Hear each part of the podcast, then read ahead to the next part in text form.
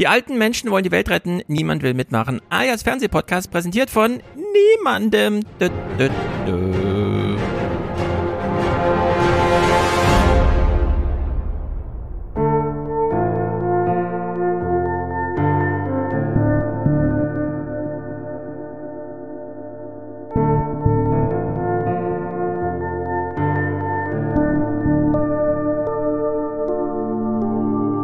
Spur von Weltregierung, sondern ein Häuflein winziger Menschen, die wie alle Touristen in Rom eine Münze in den Brunnen werfen.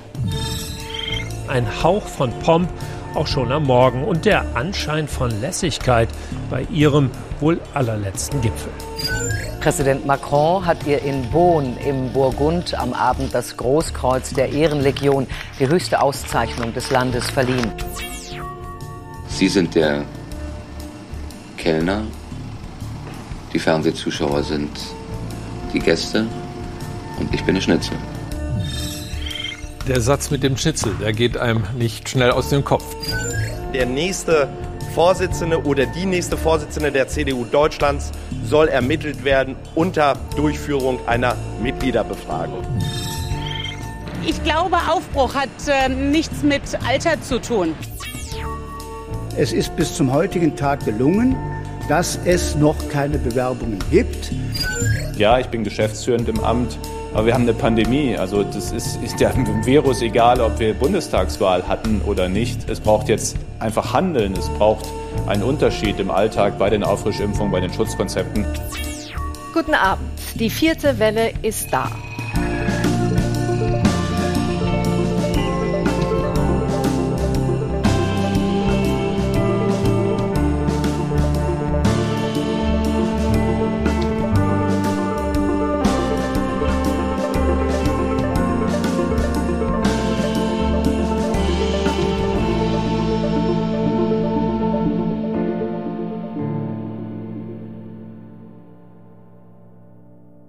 Mann, Mann, Mann, jeder darf hier mal 10 Sekunden reingucken und gleich gibt's im Chat Herzchen-Smileys für Mick. Oh. Alle rasten aus. Dankeschön. Ich freue mich sehr, wieder hier zu sein. Also Mick ist hier und Danny ist hier. Ja, live. Live in Frankfurt. Ziemlich gut. Warte, ich mache, weil mir heute alles faken kann, mache ich mal so, dass ich auch hinter bin, dass das nicht Greenscreen ist. Guck hier, dass wir überlappen uns auch. Nicht weird. Nicht eingeräutischiert. Und wir trinken echte Fanta. Das heißt, heute ist keine Essenspause bei mir. Ich vertrinke meine Kalorien. Aber das muss so sein. Es ist Wochenende. Prost. Genau, da wird nur Fanta getrunken. Du hast heute auch schon Fanta getrunken? Ich habe heute noch nicht Fanta getrunken, nee. Okay, habe ich kurz. Aber ich, mich bin auch eher so der Cola-Typ, ehrlicherweise. Ja, Fanta war im Haus, die ist selbst gemixt. Ach so, Irgendwelche naja, gut, dann ist ja keine echte. Fanta. Dann Ja, fehlen ja, doch, irgendwie so ein bisschen. zwei Kilo Zucker. Dann So ein bisschen, so ein bisschen. Man soll, am, am Wochenende darf man ein bisschen äh, nach 20 Uhr noch Fanta trinken. Gut, Mick ist also hier. Mick ist aber auch nächste Woche hier für alle, die Mhm. sich heute den Abend über fragen, was ist mit der CDU? Dürfen wir das Spektakel sehen? Was hat Laschet gesagt? Was hat Ziemiak gemeint? Äh, Das äh, spätestens Ja. nächste Woche, vielleicht heute noch, aber äh, heute müssen wir auf jeden Fall uns äh, das Es Drama angucken, glaube ich. Ist es ein Drama? G20 und Glasgow sind die Stichworte. Ein Drama? Ja. Ja, aber ein erwartbares Drama, oder? Also, ich weiß immer nicht, was da die Erwartungshaltung ist. Ähm, Ja, ich finde, es ist immer so ein bisschen Mediendrama, aber ja. wir werden es mal aufziehen, aber äh, da du da bist, Mick. Oder erstmal fragen wir Danny. Du, du bist in Frankfurt, weil du hier Kunst verkauft hast. Genau, Kunstmesse in Frankfurt, Discovery Art Fair und habe ich ausgestellt. Sehr gut. Wir waren am Freitag mit da. Es ist Messehalle 12. Wir kamen also aufs Messegelände und die erste Frage war, brauchen Sie einen Shuttle? Und wir so, nee, wir haben doch, wir sind doch jung, können zu Fuß. Und dann, ja, nehmen Sie mal den Shuttle. dann wurden wir einmal durch die ganze halbe Stadt gefahren. Äh, auf die andere Seite der Messe, wo immer noch gigantisch große Messehallen sind. Letztes Jahr war das ja ein bisschen näher. Ja, da wo letztes Jahr die Messe war, ist jetzt das Impfzentrum. Ja, genau, das war Ah, nämlich okay. direkt vorne, wo, wo jetzt äh, alle anstehen und ins Impfzentrum wollen. War es lukrativ für dich? Ja. Das, also, ja, ist besser als letztes Jahr. Letztes Jahr war die Messe den Tag vom Lockdown. Das war ja, also ja, dieser ja. Sonntag, wo Montag Mhm. hieß, äh, alle Künstlerinnen und Künstler, die aus anderen Ländern in Europa Ja. kamen, mussten alle frühzeitig abbrechen. Die mussten Sonntag irgendwie schon mittags Ja. losfahren, weil was in Frankreich zum Beispiel gerade der Shutdown um 18 Uhr durfte keiner mehr raus. Da mussten die über die Grenze sein, bevor es 20 Uhr ist. Ein Drama. Das war alles gut. Es war, zusammenfassend kann man sagen, wie man das Corona immer sagt, Ja. endlich mal wieder was, was nicht Corona ist, Veranstaltung Stadt, alles schön. Ja. Und also, ich weiß nicht, wie es dir ging, aber ich muss wirklich sagen, es ist wirklich auch ich finde so das Manifest solche Veranstaltungen gegen die Corona-Leugner, weil man wirklich ja so zwei, drei Stunden das kein Corona mehr hat. Außer, dass man die Maske aufhat, spielt das keine Rolle mehr Mhm. und ist einfach toll mal wieder. Ja, es gibt mittlerweile so Räume. Fitnessstudio, absolut Corona-freie Zone, keine Maßnahmen, keine Masken, nichts. Äh, man muss kurz fünf Meter den Eingangsbereich bewältigen. Schwimmbad genauso. Ich stand allerdings Freitag dann äh, im Foyer rum, da kam gleich wieder eine Mitarbeiterin, kann ich Ihnen helfen? Da musste ich dann ganz despektierlich sagen, ich glaube nicht, dass Sie mir helfen können, aber ich weiß schon, was Sie meinen. Nämlich, ich darf hier nicht ganz alleine, Mutterseelen allein in dieser ja, riesigen Eingangshalle warten. Also gehe ich vor die Tür, ist ja nicht kalt und dunkel in dieser Jahreszeit. Naja, und das ist bei diesen Kunstsachen auch. Äh, Museen waren ja eigentlich immer leer. Ne? Wenn man ins Historische Museum in Ja. Frankfurt geht, tagsüber, da, da ist niemand außer derjenige, mit- der da mitarbeitet auf dem Stockwerk jeweils. Und in diesen riesigen Messerhallen hat man jetzt auch keine Corona-Ängste oder so. Das ist wie draußen. Da hat einfach jeder 100 Kubikmeter Luft um sich. Ja. Alle gehen sich ein bisschen aus dem Weg und alles ist gut. Ich war im Oktober in Italien und da war das auch total faszinierend, weil du dann halt in diesen riesigen, also ich war in Florenz und dann bist du halt in Offizien, die halt sonst wirklich überfüllt sind ohne Ende und auf einmal musst du dann vorher da halt eben so einen Termin machen und dann bist du einfach zu zwölf da gefühlt in diesen Hallen einfach alleine mehr oder weniger. Genauso bei Ja, den da hat Kirchen. Vorteile, Also, wenn man einen Termin abkriegt. Wenn man einen Termin abkriegt. Aber es war jetzt auch, es, man muss ja sagen, der Tourismus hat noch nicht so ganz angezogen. Das merkt man dann, dann auch in den Regionen. Also vor allem der europäische Tourismus, wahnsinnig viele Amerikaner irgendwie Ja. und ein paar Deutsche. Aber ansonsten ist es auch insgesamt ruhiger. Also ich weiß nicht, wie diese Städte sind, wenn es voll ist, aber uns haben da auch alle Italiener mitgeteilt, so das ist ein richtig ruhiger Sommer, den wir hier verbringen. Und dann funktioniert es halt in der Kombi irgendwie auch ganz gut so, dass man Ja. da auch Aber jetzt so für den Alltag, für den Alltag in Deutschland finde ich, also das Beste, um Corona zu vergessen, ist eben nicht zu Hause das Internet vollzuschreiben, die Maßnahmen irgendwie scheiße. Ich finde einfach mal rauszugehen, weil es ist möglich. Wir können da einfach drei Stunden stehen und Mhm. freuen uns so.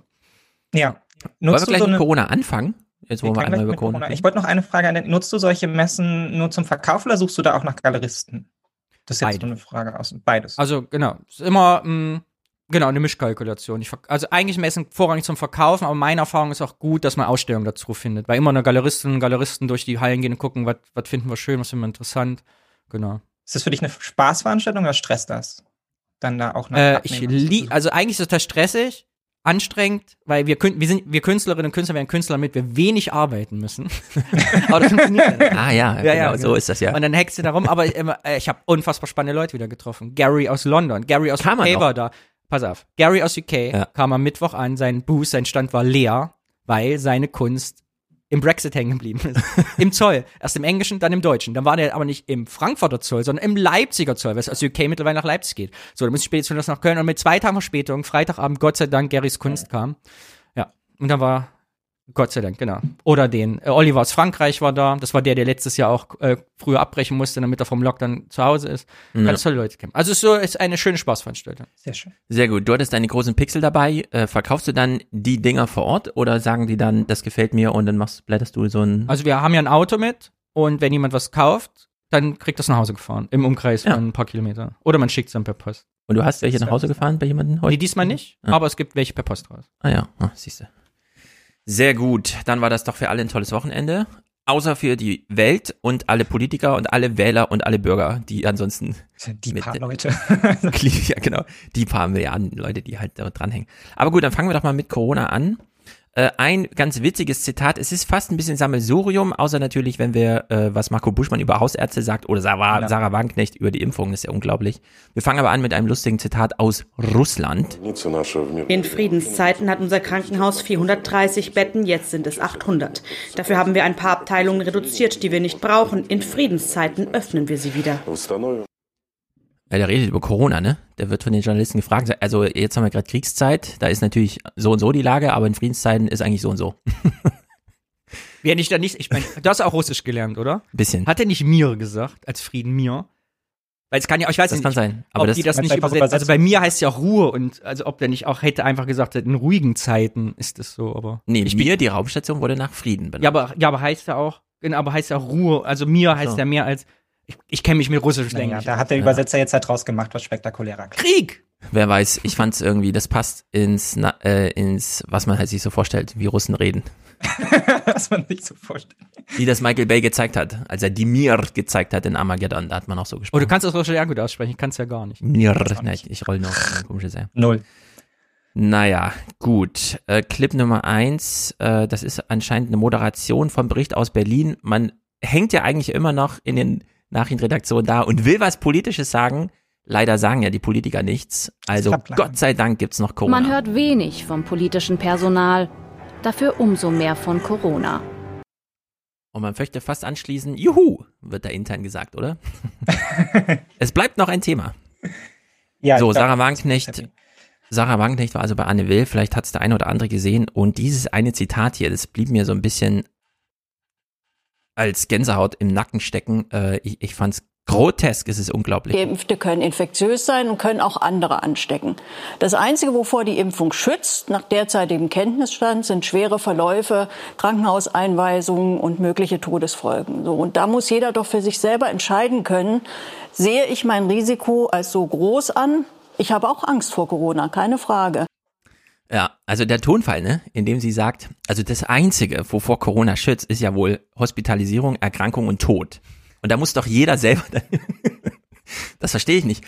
Wir müssen doch mit den Leuten, die dann sagen, nee, das reicht mir nicht. Äh, ich, ich optiere auch durchaus mal für Hospitalisierung, schwere Erkrankung und Tod. Das kann man doch nicht so stehen lassen, ja. Aber sie tut so, als könnte man so eine Entscheidung so stehen lassen. Ich finde es auch Das- höchst befremdlich, dass Sarah Wagenknecht in, äh, im Zuge von Corona irgendwie so gar nicht diesen Solidaritätsgedanken da irgendwie an irgendeiner Stelle mal transportiert, sondern sich da völlig zurückzieht auf diese Eigen, Eigenverantwortung irgendwie. Äh, vor allem, weil man ja auch weiß, dass es eben de facto auch anders ist so. Ne? Klar, natürlich sch- schützt es vor schweren Verläufen, aber wenn du andere ansteckst, dann im Regelfall mit einer geringeren Viruslast und so weiter und so fort. Die Wahrscheinlichkeit, dass du andere ansteckst, ist viel, viel geringer, etc. etc. Und ich finde, das muss man in so Kalkulationen dann auch mal aufnehmen. Also, und das erwarte ich auch irgendwie von einer Politikerin, dass sie dazu in der Lage ist, das irgendwie beides miteinander zu verbinden. Und dann kann sie ja trotzdem ihr Eigenständigkeitsargument machen. Aber das finde ich gehört dann schon zur Wahrheit dazu. Ja, vor allem, was ich, also sie macht jetzt gleich noch einen anderen Spruch, da hört man mal, wie sie denkt. Und ich glaube, da liegt einfach bei ihren Fehldenken vor. Heute hat jeder die Möglichkeit, der sich schützen will, sich zu impfen. Und ich finde, dann ist es eine Anmaßung des Staates, dass er dann sagt, ja, aber wir wollen quasi die Ungeimpften vor sich selber schützen. Ja, da steckt ja im Grunde die Idee drinne. Wir haben das Angebot gemacht. Jeder, der dagegen sich entschied, entschied auch gegen alle anderen Maßnahmen zu Corona. Jetzt unterstellen wir aber häufig, na, die Leute machen das auch so aus Faulheit, irgendwie nicht hingekriegt, noch nicht so ganz überzeugt, aber auch nicht völlig Banane. Und die tut sie aber alle mit in ihr Boot, Ja. völlig ideologisch überzeugt. Nee, der Staat hat mir das Angebot gemacht, ich habe es abgelehnt, damit äh, feuerfrei. Äh, und das ist ja eine Unterstellung, die sie einfach mal so macht, ja, aber das kann ja nicht jetzt für 10 Millionen Menschen irgendwie in Deutschland gelten. Ja, und es stimmt ja auch immer noch nicht. Ah, sorry, Danny, wolltest du was sagen? Nee, okay. Äh, es stimmt ja auch einfach immer noch nicht. Also ich habe heute, auch wieder erst einen Zeitartikel darüber gelesen, dass es halt auch immer noch so ist, dass es zum Beispiel gerade in migrantischen Milieus, wo halt die deutsche Sprache noch nicht so weit vertreten ist, halt immer noch ein Problem ist, da überhaupt dann halt ranzukommen und so. Und da fehlt auch immer noch die direkte Ansprache, äh, da fehlen auch immer noch die direkten Angebote etc. So. Und ich finde, da, da kann man jetzt nicht sagen, so das Angebot ist jetzt gemacht und Pustekuchen, so jetzt ist fertig. Finde Ja. ich sehr befremdlich. Vor allem, ich verstehe ja auch ein Stück weit, von wo sie kommt, dass man halt jetzt, ne, so als Raucher kann ich das ja auch nachvollziehen. Ich will jetzt auch nicht, dass der Staat mir das Rauchen verbietet, ne, dam- damit ich halt irgendwie gesund alter, so. Mhm. Aber ähm, hier geht's ja tatsächlich darum, dass Menschen dann im Zweifelsfall halt die Intensivstationen voll liegen. So. Und dann ist halt für alle anderen halt auch kein Eindringen da, wenn du da halt einen Herzinfarkt hast oder sonst irgendwas. Ja, Und vor allem diese Einstellung, wie du sagst, dass es nicht genug Angebote gibt. Ich meine, wir haben es ja gesehen, Steffen, wir waren vorgestern auf der Messe und vor dem Impfzentrum in Frankfurt steht ein Konglomerat von Menschen, eine Riesenschlange unterschiedlicher Natur von Leuten, die da Ja. stehen. Äh, die kann man jetzt, also wir können jetzt nicht alle davor stehen und sagen, ihr Corona-Leugner, lasst euch jetzt das impfen, ihr Schweine. Also ihr könnt jetzt keine Demo vom Impfzentrum machen. Äh, Weil die Leute, wie ihr sagt, sind ja nicht alle, so wie sie sagt, äh, gegen die Maßnahmen. Ja, vor allem die, die da stehen, denen kannst du ja echt nicht sagen, ihr habt ja die letzten zwei Monate den Staat abgelehnt und alle Maßnahmen ausgeschlagen, aber danke, dass ihr euch jetzt impfen lasst oder so, ne? Also da greift sie voll über und äh, wir beide, Mix sind ja auch Johnson Johnson Mhm. geimpft. Ja. Ich habe die ja im 7. Juni bekommen und meine App weist mich jetzt immer darauf hin, das ist ja schon 150 Tage her und so, macht auch schon so einen roten Punkt dran. Es ist trotzdem immer noch das blaue Häkchen und äh, mein Hausarzt äh, ruft mich nicht an und sagt, ja, genau. Können Sie genau. mal updaten. Ich musste oder so. jetzt auch, also ähm, ich habe jetzt auch gelesen, so man soll sich ja boostern lassen und ich bin jetzt auch geboostert. Aber es ist natürlich schon auch wieder was, was komplett auf meine Initiative dann im Zweifelsfall zurückgeht. Ne? Also da, wie du gerade sagst, da meldet sich jetzt keiner oder so, sondern ich gucke dann halt und finde einen Termin und dann mache ich halt einen Termin und dann gehe ich da hin und dann kriege ich auch meinen Pfizer-Shot und so. Aber es ist ja immer noch nicht so, als hätten wir jetzt das Maximum an Niederschwelligkeit da rausgeholt irgendwie. Ja, Und ich ja, gerade, ich wenn man ja im Impfzentrum meine Johnson Johnson verschweigen, um im Juli Moderna ja. zu kriegen. So, ne? Und äh, da finde ich, passt das alles irgendwie nicht so richtig zusammen. Naja. Karl Lauterbach saß auch mit der Runde. Äh, Karl Lauterbach, äh, wissen viele, die hier zuhören, nervt mich auch zunehmend, ohne dass ich was gegen Karl Lauterbach habe, aber diese Art der, diese, er ist im Grunde das Gegenteil von äh, Sarah Wagenknecht. Eigentlich ist irgendwo der Mittelweg dazwischen, ja. Aber sie meint, nee, einmal das Angebot allgemein nicht angenommen, heißt gleich äh, auf Kriegsfuß mit dem Staat und er will ja überreden, überreden bis zum geht nicht mehr, anstatt einfach mal das Angebot zu machen, hier ist eine Spritze, willst du ja oder nein? Äh, er will ja, dass die aus innerer Überzeugung sich erstmal zwei Stunden bei ihm vor der Vorlesung anhören. Er saß aber hier in der Sendung und hat mal einen ganz cleveren Spruch gemacht, denn einer der großen Vorwürfe aus der Schwurblerei ist ja, äh, die Unternehmen haften ja gar nicht für ihre Impfung. Und nachdem Lauterbach das hier sagte, dachte ich, na klar, natürlich haften sie da nicht. Denn in der Tat, das war ja eine lange Diskussion, dass die Hersteller darauf bestanden haben, dass sie nicht haften möchten. Ja, Und dass die EU so, ihnen zum Beispiel die es, Haftung Es ist abnimmt. immer so, wenn wir als Staat eine Impfung empfehlen, also knapp vor der Impfpflicht. Wir machen ja, also wir, wir empfehlen ja, also die, dann haftet der Staat immer für die Nebenwirkungen. Also wenn wir jetzt beispielsweise eine Masernimpfung durchführen und also es kommt im Rahmen der Masernimpfung zu einem Problem und wir haben zur Masernimpfung aufgerufen, dann haftet der Staat immer. Und da habe ich auch gedacht, ja klar, was ist ist, so denn, einfach der Staat logisch, ne? empfiehlt oder macht sogar eine Impfpflicht und sagt dann, ja, die Unternehmen haften schon. Ich finde es aber ganz spannend, wie er sagt, aus politischer Sicht, wenn er sagt, also wenn wir was empfehlen als Regierung, also kurz vor der Impfpflicht, dass das ne, in, der, in, in dem Fokus schon so ist, wie, also wenn wir uns da schon positionieren, dann haben, wir rechtlich schon so einen, einen Rattenschwanz dran hängen. Mhm. Interessant. Ja, für ihn ist nur noch ein Schritt entfernt. Mal gucken. Irgendwann ist ja Januar, Februar und dann äh, dampft es wieder ordentlich. Äh, es ist ja jetzt schon krasse Zahlen eigentlich. Gut, Marco Buschmann von der FDP ist da und ich war ein bisschen überrascht, dass er als dann doch relativ junger Mann diesen Spruch macht und zwar dreimal. Ich sage den Leuten immer, ihr müsst ja mir gar nicht glauben, dann sprecht doch einfach mal mit eurem Hausarzt. Sprecht mit jemandem, dem ihr vertraut. Und das, was Herr Lauterbach gesagt hat, So, der Hausarzt, dem ihr vertraut. Ein paar Minuten später. wo es, glaube ich, einfach klug ist, zum eigenen Hausarzt zu gehen, dem man vertraut, dem man seine eigene Gesundheit anvertraut und mit dem ein Gespräch darüber zu führen.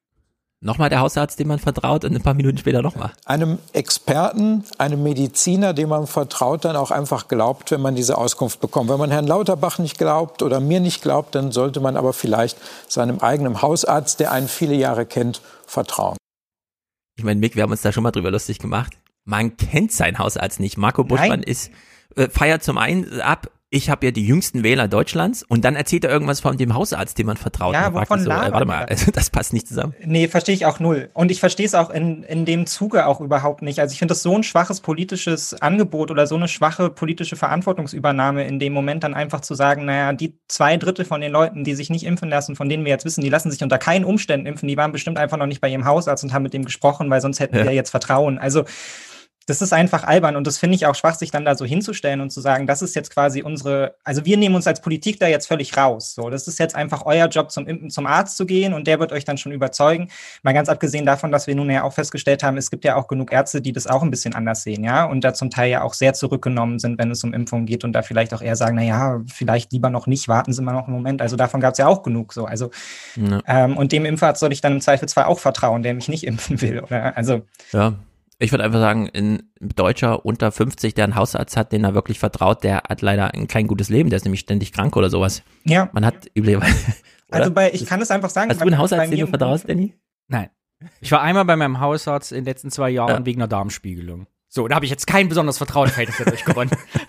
Ja, ich habe halt auch so eine Art, zu dem gehe ich halt, wenn mal was ist. Und das ist eigentlich nie. Ne? Also ich sei dann, Ja. ich will halt eine Grippeimpfung oder sowas in der Art. Und ich weiß auch einfach aus meinem Umfeld und bei meinen Freunden war das auch einfach so, da ging dann das Suchen los. Ne? Zu welchem Hausarzt kann man denn gehen? Ja. Und im Regelfall war man für die Impfung auch nicht beim Hausarzt. So bei meinem Arzt war das so, der hat einfach gesagt, wir haben nicht die Kapazitäten so, wir sind eine kleine Praxis, wir können das nicht machen. Wenn man bei seinem Hausarzt ist, dann hat man da im Regelfall drei Minuten Gespräch, ja, wenn es mal gut läuft irgendwie.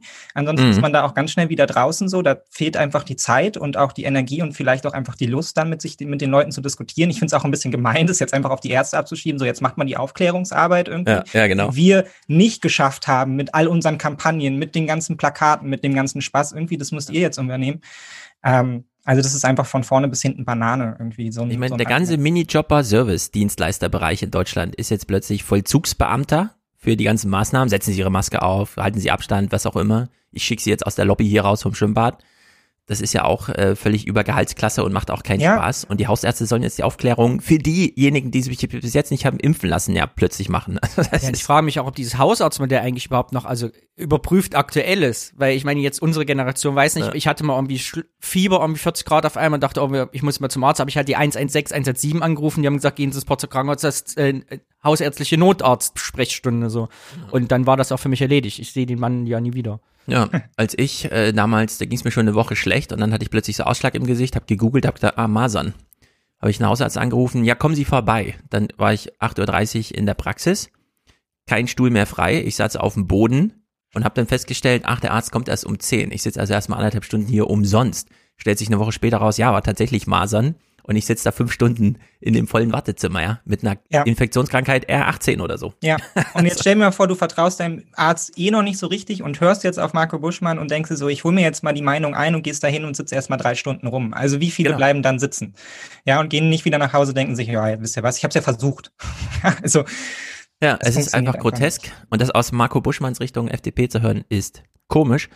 Jetzt kommt eine kleine Rechenaufgabe. Ich habe sie in meinem Kopf schon mal durchgerechnet, aber äh, wir müssen, glaube ich, gemeinsam nochmal rechnen. Also, es sind Leute auf Intensivstationen und äh, nicht alle davon waren jeweils irgendwie geimpft und so. Da gibt es so verschiedene Verhältnisse, die man mal ausrechnen muss. Das nächste große Thema die Impfdurchbrüche, also Erkrankungen bei Menschen, obwohl sie geimpft sind. Auf deutschen Krankenstationen sind zurzeit 32 Prozent der Covid-Patienten Geimpfte. Von den Intensivstationen sind es 25 Prozent. Bei den über 60-Jährigen sind diese Zahlen sogar noch höher. So, 33 Prozent, äh, also so ein Drittel, einer von drei ist geimpft auf der Intensivstation. Gleichzeitig ist ja nur noch einer von drei nicht geimpft, deutschlandweit. Also müsste man doch die zwei Dreierfaktoren miteinander verrechnen und käme dann auf ein Verhältnis von 1 zu 9 oder so. Oder? Kann man das nachvollziehen, was ich so versucht habe? Ich bin Künstler, von Mathe habe ich keine Ahnung. Das- ja, ja. wohl das das ist halt dieses klassische, das, das ist ja auch Ja. Das, was da gerade eingeblendet ist, ja das, was, ich bin ja sehr querdenken beschäftigt, das gucke ich mir immer gerne an. Ja, die, genau dieses Thema, dass die behaupten, dass eben ne, Mhm. die ganzen Impfdurchbrüche, deshalb äh, ist eine sehr plakative Grafik. Ja, aber ich glaube, am Ende, wenn man es durchkalkuliert, äh, also das Verhältnis der Geimpften, Ungeimpften deutschlandweit, also der Bevölkerung mal gegenrechnet, Mullis schreibt schon Ja im Chat, also dieses drei, einer von drei sind ungeimpft, aber drei zu eins liegen sie auf der Intensivstation, ist ja, kommt am Ende irgendwie neun raus. Mhm. Und das sind ja die 90 Prozent Impfwirksamkeit, die man für uns damals ermittelt Mhm. hat. Ja. Es gibt eine Impfung und die Wirksamkeit ist 90 Prozent. Also scheint, obwohl das so hohe Zahlen anscheinend sind, ja, aber es scheint tatsächlich aufzugehen. Also, ja, aber mit so einer Grafik mit so vielen Zahlen, ich Ja, das kann es auch ein auch mal bisschen- einblenden, 100% der Leute sind Ja. geimpft, es gibt nur noch geimpft auf Intensivstationen, also dann kann man Ja, ja, da wird jetzt wieder viel erwartet, ne? Also, Ja. Ja, und äh, das Einzige, was wir jetzt haben, um es hier ein bisschen äh, uns äh, sozusagen in dieser haltlosen Zahlenwelt äh, kurz bodengut zu machen, ist äh, Thomas Mertens von der STIKO, der einfach sagte, das sind die Zahlen, die wir erwartet Es haben. ist ja so, dass es ein Problem der großen Zahlen ist. Wir wussten ja schon von den Zulassungsstudien, dass einige von 100 Geimpften eben nicht geschützt sein würden. Und da jetzt sehr viele Geimpfte da sind und sehr viel Virus kursiert, summiert sich diese Zahl auf. Also eigentlich ist es keine Überraschung in dem Sinne, sondern es ist das, was man von, aus Kenntnis der Zahlen erwarten konnte. Ja, also in der Hinsicht, klar, sieht ein bisschen komisch aus, 30 Prozent äh, Geimpfte auf Intensivstationen, aber muss halt aufgehen. Wer weiß, er ist ja eh ein abgeklärter Typ, ich finde ihn ja super und er kriegt jetzt hier von Klaus Kleber auch mal die Frage, wann hört's denn endlich auf? Und die Antwort ist einfach Gold wert. Letzte Frage, und das kann eine ganz kurze Antwort sein. Wann ist das Ding je vorbei? Als Virus ist es nicht vorbei, jedenfalls nicht in Und den nächsten Pandemie? vielen Generationen. Nun, Pandemie ist eine Definitionssache letztendlich. In sehr, in, äh, man wird im nächsten Jahr das sicher dann irgendwann als weltweit endemisches Virus bezeichnen können. Das ändert zwar nichts am Sachverhalt, aber es ändert zumindest die Terminologie. Das heißt ja, wenn wir es nicht mal so nennen, oder? Wann ist die Pandemie vorbei? Na, wenn wir sie Endemie nennen. Ja, und ich meine, das ist ja auch so eine Antwort, wo man jetzt schon genau weiß, es ist super schwer, sich darauf einzustellen. Das heißt, Klaus Kleber wird einfach in zwei Wochen wieder fragen. Also Ja, das auch. so, wir machen das einfach konstant so weiter, weil sowas ist, es ist, ist ja auch eine wahnsinnig unbefriedigende Antwort. Ne? Also dieses, da mit dem Virus zu leben und damit irgendwie umzugehen und es wird schon irgendwie besser, aber es dauert, vielleicht wird es auch nochmal schlechter, ist einfach unbefriedigend. Deshalb werden wir auch diese Fragen im Laufe der Zeit nicht loswerden. Das geht jetzt so Ja, das lange, stimmt. bis es wirklich niemanden mehr beschäftigt. So. Ja, ich meine, Drosten kann noch 50 Mal in seinem Podcast sagen, also ich brauche keinen Booster, ich warte jetzt auf die natürliche Infektion. Und das hat ja Drosten so gesagt. Ja. Äh, und in England haben wir auch schon gehört, es ist eigentlich wünschenswert, dass man die natürliche Infektion jetzt als Booster obendrauf bekommt. Äh, das Virus wird uns immer wieder begegnen. Am Ende werden wir mit dem Virus leben lernen. Er sagt hier, na, am Sachverhalt wird sich nichts ändern, nur in unserer Terminologie. Äh, aber ja, das stimmt. Ins, äh, also nicht erst in zwei Wochen, sondern jetzt schon diese Tage. Ja, steht halt wieder alles so im Raum als Frage und äh, man Ja. muss alle Antworten dann Ja. immer wieder geben, aber es wird nicht verfangen. Ich erwarte von der Bundesregierung der neuen das Angebot www ist schon immer noch pandemie.de und dann kann man draufklicken, da steht immer ja oder nein da. Ich möchte gerne einen Richtwert haben. Genau. Ja, aber ich fand es ja auch gar nicht so eine schlechte Idee mit dem Freedom Day, dass, nur dass wir das halt einfach jetzt jährlich machen. Also, dass wir einfach immer irgendwie 30. März sagen, so jetzt ist Freedom Day, jetzt ist Sommer, alles ist geil und dann machen wir halt wieder irgendwie so einen Shutdown Day, dann irgendwie 30. November und dann ist halt Genau. wieder Corona-Winter, so wie das halt irgendwie Regionen machen, wo es halt minus 40 Grad wird und so. Da geht man ja im Winter dann auch einfach rein, da ist dann Pause. So Leben ist auf Anhalten und im Sommer ist dann große Party und alle sind wieder draußen. Genau, das ist einfach, erst ist Pandemie, dann ist Pandemie-Intervall und dann ist Endemie. Jetzt haben wir zwei Jahre Pandemie-Intervall. Naja, apropos neue Bundesregierung, die ist ja noch nicht so richtig formiert. Hendrik Wüst ist aber schon da. Letzte Woche hat leider dieser Clip nicht funktioniert, wie sich Hendrik Wüst händeringend eine neue Ministerpräsidentenkonferenz-Tour wünscht, weil er ja Vorsitzender ist und er weiß, dann darf ich immer neben der Kanzler, dem Kanzlerin, äh, dem die, der, der, die das Kanzler sitzen. Und äh, das ist echt irre, dass er das jetzt so als Dauerbrenner drinne hat. Hendrik Wüst in NRW als neuer Typ, der Medienaufmerksamkeit braucht, wirbt für die Ministerpräsidentenkonferenz. geht gar nicht darum, irgendjemanden zu disziplinieren. Wir haben jetzt eine Situation, in der die Infektionszahlen wieder deutlich ansteigen, gleichzeitig eine ausgehende und eine noch nicht im Amt befindliche Bundesregierung. Das Virus wird nicht abwarten, bis in Berlin alles wieder ordentlich sortiert ist. Und deswegen ist es, glaube ich, klug, wenn wir als MPK zusammenkommen. Damit ich da eine gute Pressekonferenz machen kann, Ja, auf genau. die Sie alle warten eine Stunde lang. Ja, aber ich brauche wirklich dringend politische Legitimation, so deshalb wäre super. Ich gut, habe wenn im März. Wahl. Was glauben Sie, was ihm jetzt hilft? Aufmerksamkeit. Niemand kennt mich. Ja. Ja. Ich meine, alle sind sich einig, dass Ministerpräsidentenkonferenz irgendwie gescheitert ist, so, ne? Selbst Laschet hat sich drüber lustig gemacht, alle, aber ja, möchte das nochmal nutzen. Aber es ist ja auch super günstig, ne? Er kommt ins Amt und weiß, ich kann noch elf Monate lang dieses Amt leiten, dieses Gremium. Ja. Ich brauche nur einen Termin. Ja. Wir müssen nur zusammenkommen. Aber merkt man Naja, jetzt eh- bei Söder auch schon, dass er damit auch jetzt ganz simpel wieder Politik gemacht wird, so, ne? Also jetzt schon auch die Forderung an die Ampel stellen, sie müsse sich da endlich einbringen. Dabei ist man gerade so über den Punkt der Sondierung hinaus und da läuft noch gar nichts so. Aber dieses sich gegenseitig jetzt auch so den Boomern dazuschieben, ne? Also die Regierung, die noch im Amt ist, hat verständlicherweise keinen Bock jetzt mehr, so. Warum sollen die sich jetzt die Mühe noch machen? Außer vielleicht Jens Spahn, der jetzt natürlich ohne irgendeinen Hintergedanken einfach mal sagt, ich muss ja arbeiten, anders als Friedrich Merz, ja. Ja. Ähm, und auf der anderen Seite natürlich die Ampel, die jetzt keinen Bock hat, sich das schon ans Bein zu binden und im Zweifelsfall dann halt Mhm. mit negativen Zahlen irgendwie da reinzustarten. Also es kursiert ja schon der Gesetzentwurf, der ja kommt. Katrin Göring-Eckert hat ja jetzt schon angekündigt auf Twitter, äh, dass die Woche jetzt, also jetzt am Morgen ist Montag, mal gucken, wann es dann kommt, äh, ein Gesetzesentwurf kommt, der auch zuerst ins Parlament geht, äh, wo die Corona-Strategie der Ampel dann drin steht. Kein flächendeckender Lockdown, soweit ist bekannt, aber mal gucken. Also Katrin Göring-Eckert hat geschrieben auf Twitter, äh, es ist nicht deckungsgleich mit dem, was überall kursiert. Also so ja gut, aber das ist ja nun auch Karin Göring-Eckert, ne? Das ist jetzt nicht Olaf Scholz, der sich vor die Kameras stellt und verkündet, das ist unser Plan. So, Das stimmt. ne? Also dann. Ihm wird so ein bisschen unterstellt, dass er sich da noch sehr zurückhält. Ja. Aber da würde ich auch sagen, ja, wir haben eine geschäftsführende Regierung, dafür ist sie ja da. Genau, würde ich auch sagen. Ich meine, Selbst wenn die jetzt im November, 6. November, äh, 6. Dezember da kommen, ist es immer noch wahnsinnig schnell, ja. Also was sollte man da jetzt noch für Wünsche haben? Und spätestens dann ist er in der Verantwortung, in der Pflicht, was zu machen. Apropos Söder, der sich da jetzt beschwert, äh, in Bayern gibt's ein neues Modell, äh, 3G Plus. In Bayern färbt sich die Statistikkarte besonders dunkel. Deshalb gilt dort in vielen Clubs und Diskotheken 3G+.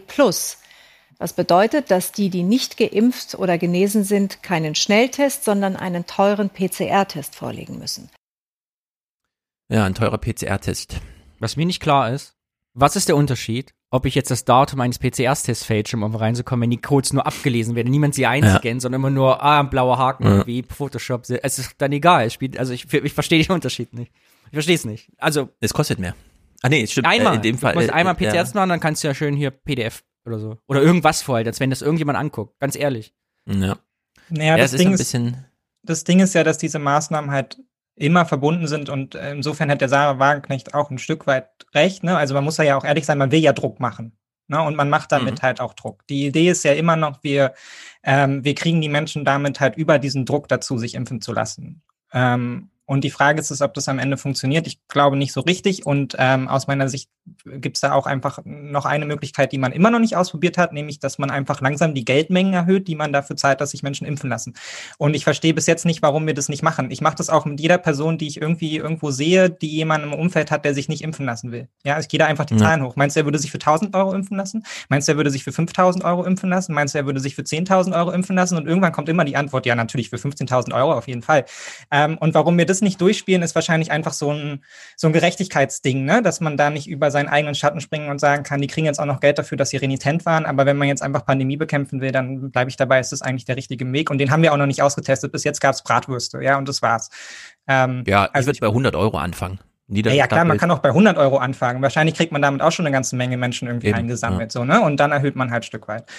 Ja, ja äh, es gibt äh, viele Ideen. Also einerseits das mit dem Geld, aber selbst wenn man jetzt als Abschreibungsding fährt, ne?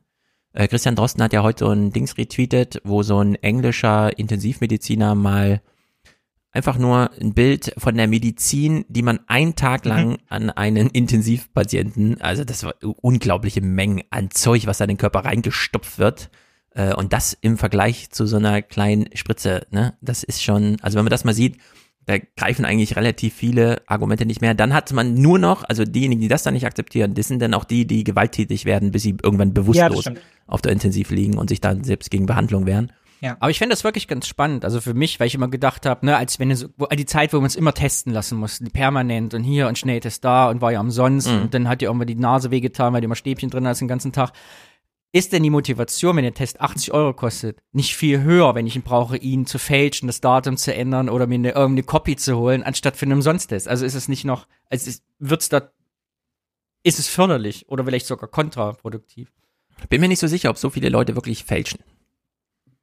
Ich glaube auch, dass Aber in den Club, es geht ja um ihr, die hat ja gesagt, in Clubs. Ja. Wer besucht einen Club Ja, und macht gut. für 70 Euro einen PCR-Test? Ja. Wenn das einfach geht, zu sagen, ach komm, ich komm mit, zehn Leute sind geimpft, einer nicht, komm schnell Ja. PDF ändern, kurz vorzeigen, schwammig, Türsteherin, Türsteher sagt, ja komm rein. Äh, Ja, Ja. Aber das sind Ja, das das nicht dann auch noch Menschen, die halt wirklich am aktiven Leben teilnehmen möchten? Also aber ich, glaube auch nicht, dass vielen es, von das ist nicht, ich sehe das ja auch an mir selber. Es geht ja nicht darum, dass du jetzt Corona-Leugner oder Maßnahmenleugner bist. Manchmal ist es auch Bequemlichkeit. Du gehst mit sieben Mhm. Leuten aus, scheiße, mein Test ist länger als sechs Stunden. Mhm. Ach komm, drei Stunden nach vorne, ist egal, komm, ist ja nicht schlimm. Mhm. Also es geht ja nicht darum, dass man jetzt großartig was dagegen haben muss, aber es ist halt bequem. Und einfach möglich, weil es nicht kontrolliert wird. Ja. Also ich finde es auch von allen Alternativen, die es gibt, also sowohl äh, zur Impfung wirklich mal aktiv zu motivieren durch Geld oder durch Abschreckungsszenarien, die mal ein bisschen anders sind als das, was man bisher hat, nämlich Appelle von Karl Lauterbach. Aber wenn du dann da dahin noch Spielraum gehst ist. äh, und gesagt, wer noch nicht geimpft, kriegst du wieder 100 Euro? Also kann ich dann jede Woche gehen? Das stimmt allerdings. Wie regelt man das? Ja, man muss das halt, man muss das dann halt im Zweifelsfall irgendwie einfangen. Da müssen dann halt die Strukturen irgendwie da sein. Ich finde es nur schade, dass es nicht, ähm, dass es nicht auf dem Zettel ist und dass diese Debatte halt ähm, Ja. Ne, man muss sich dann irgendwann die Frage stellen, geht es mir um Gerechtigkeit oder geht es mir darum, halt dann so viele Menschen wie möglich geimpft zu bekommen? Und ich vermute Mhm. einfach, mit dem Gerechtigkeitsargument kommt man irgendwann nicht weiter und so schön auch dann oder so aufregend, ähm, entsetzlich solche Bilder sind von den ganzen Sachen, die man dann irgendwie bekommt, wenn man auf der Intensivstation liegt. Ja, wenn man jetzt wirklich äh, Menschen erreichen will, die da schon rausgefallen sind, dann erreicht man sie, glaube ich, auch nicht damit, weil es sind ja einfach irrationale Argumente, die da die Runde machen. Und das wäre wieder ein Mhm. rationales Argument. Und man hat ihnen schon so oft versucht, Dinge zu vermitteln und zu erklären, aber das Ding ist halt, es funktioniert ja mit Menschen, die an Verschwörungstheorien glauben, so nicht. Ne? Also die ziehen sich dann im Zweifelsfall eher noch weiter zurück. So. Und Aber wäre Das- natürlich crazy. Also wenn man es so dokumentieren würde, dass man sagt, ähm, wir müssen alles von dir dokumentieren, damit wir es dir nicht mehrfach zahlen, damit du nicht nächste Woche wiederkommst. Ne? Das hieße ja, man kommt dahin, der Impfverweigerer, der wahrscheinlich auch ein Bargeldfetischist ist, sagt dann, was, ich soll in so eine staatliche Datei und weigert sich dann wieder. Ja, klar, es, also es ist jetzt auch nicht ausgeschlossen, dass es nicht funktioniert. Ne? Also ich kann mir genauso gut vorstellen, dass dann halt irgendwie ähm, Querdenker mit der Idee kommen, von wegen, jetzt versucht uns der Staat auch schon zu erpressen mit Geld. So, ne? Also jetzt zahlen Ja. sie, damit wir uns halt jetzt irgendwie absichtlich totspritzen lassen oder so. Fallt nicht darauf rein und dann ist die Reaktion die gleiche. Ähm, es ist halt nur eine der we wenigen Sachen, die wir auch in so einer Richtung von positiver Motivation noch nicht ausprobiert haben. Deshalb, ich würde Ja, testen, denn also bei der Pandemie kostet halt eben wahnsinnig viel Geld. Da macht das jetzt auch den Kohl nicht fett, man könnte es mal probieren. Umso perfider wird eben die Aussage von Sarah Wagenknecht eben vorhin, dass wir ne, die Querdenker muss man einfach rausnehmen, gar nicht mitdenken in diesem ganzen System, weil die wirst du niemals überzeugen, die sind eh außerhalb Ja. und jetzt die immer einzubeziehen in die Mühen, ergibt gar keinen Sinn. Wir müssen uns um die 10, 20 Prozent der anderen Leute einfach kümmern. Ja, ist halt dann die Frage, wie viel das ist, ne? Gut, äh, Karl Mioska fragt Jens Spahn mal zur Impfpflicht, zumindest in der Pflege. Ich find's äh, interessant, wie er versucht, das Thema so ein bisschen zu umschiffen. Wir haben es gehört, eine erstaunliche Mehrheit von 74 Prozent ist im aktuellen Deutschland-Trend für eine verpflichtende Impfung für Beschäftigte in Pflege- und Gesundheitseinrichtungen. Bleiben Sie bei Ihrem Nein? Zuerst einmal, ich verstehe das sehr, sehr gut, äh, weil es mir auch unverständlich ist. Warum bin ich in der Abwägung aller Argumente zurückhaltend bei einer verpflichtenden Impfung? Ich erlebe, wenn ich im Land unterwegs bin, auch heute hier in Lindau, rund um die Veranstaltung, dass da viel Spannungen sind in der Gesellschaft beim Thema Impfen. Dass es Informationen, Aufklärung, vor allem aber auch Gespräch miteinander braucht in einer spannungsreichen Zeit. Und meine Sorge ist, dass mit einer verpflichtenden Impfung aus Spannungen Spaltungen werden. Und deswegen bin ich bei der Impfpflicht, so gut ich jeden verstehe, der da erstmal wütend ist, sehr zurückhaltend. Also Jens Spahn kann es ja eigentlich egal sein. Er ist nur noch ein Monat Gesundheitsminister. Mhm. Er weiß aber, glaube ich, wenn wir hier eine Impfpflicht überhaupt nur androhen, also schon die Thematisierung, führt dazu, dass 15 Prozent der Leute aus dem Job einfach gehen, Ja. Die eh schon so krasse Rekrutierungsprobleme haben. Ja. Ja. Dass man sich jetzt lieber durch Corona durchschleppt, noch drei, vier Meldungen bekommt, wie, was weiß ich, zwölf Leute tot, 50 Prozent der Pfleger waren nicht geimpft, äh, aber dafür halt sind noch welche da, wenn dann Corona ab April irgendwie rum ist. Ja. Also ganz krasse Kalküle eigentlich. Ja, aber ich, also, aber ich breche es auch darauf runter. Also ich würde es auch, also ich, wir haben gesehen, was in Frankreich passiert, wir haben gesehen, was in den USA passiert, wenn diese Impfpflicht kommt. Es sorgt nicht dafür, dass die Menschen sich dann impfen lassen, sondern es sorgt im Zweifelsfall dafür, dass man einfach 40.000 Feuerwehrleute oder halt 30.000 Pfleger weniger hat. Und Ja. es ist aus meiner Sicht keine gute Strategie, um im Zweifelsfall durch eine vierte Welle zu marschieren, wenn wir jetzt anfangen, da Pfleger und Ärzte und Krankenschwestern auszusortieren. Ja, also Dann lieber ein ich, 13. Monatsgehalt. ja, ich finde es auch Ja, unnachvollziehbar. könnt ihr auch an der Stelle sagen, auch wie sind wir beim Thema Gemeinschaft sagen, hier schön als Danke, dass ihr euch impfen gelassen habt, hier hast du 1500 Euro oder Ja. 2000 Euro Ja. auf der Hand. Ja, oder einen Urlaubstag mehr oder so. Ähm, also ich finde es auch unnachvollziehbar, dass sich die Menschen nicht impfen lassen, aber aus meiner Sicht ist die Impfpflicht jetzt nicht die Lösung, wie wir das dann irgendwie gewuppt bekommen. Mhm. Weil also das führt im Zweifelsfall zu mehr Problemen, dadurch, dass all diese Kräfte ausscheiden und wir sie nicht ersetzen können. So. Genau, wenn wir die einmal weg sind, dann sind sie wirklich weg. Also Ja. dieses Recruiting ist unglaublich schwer in der Pflege.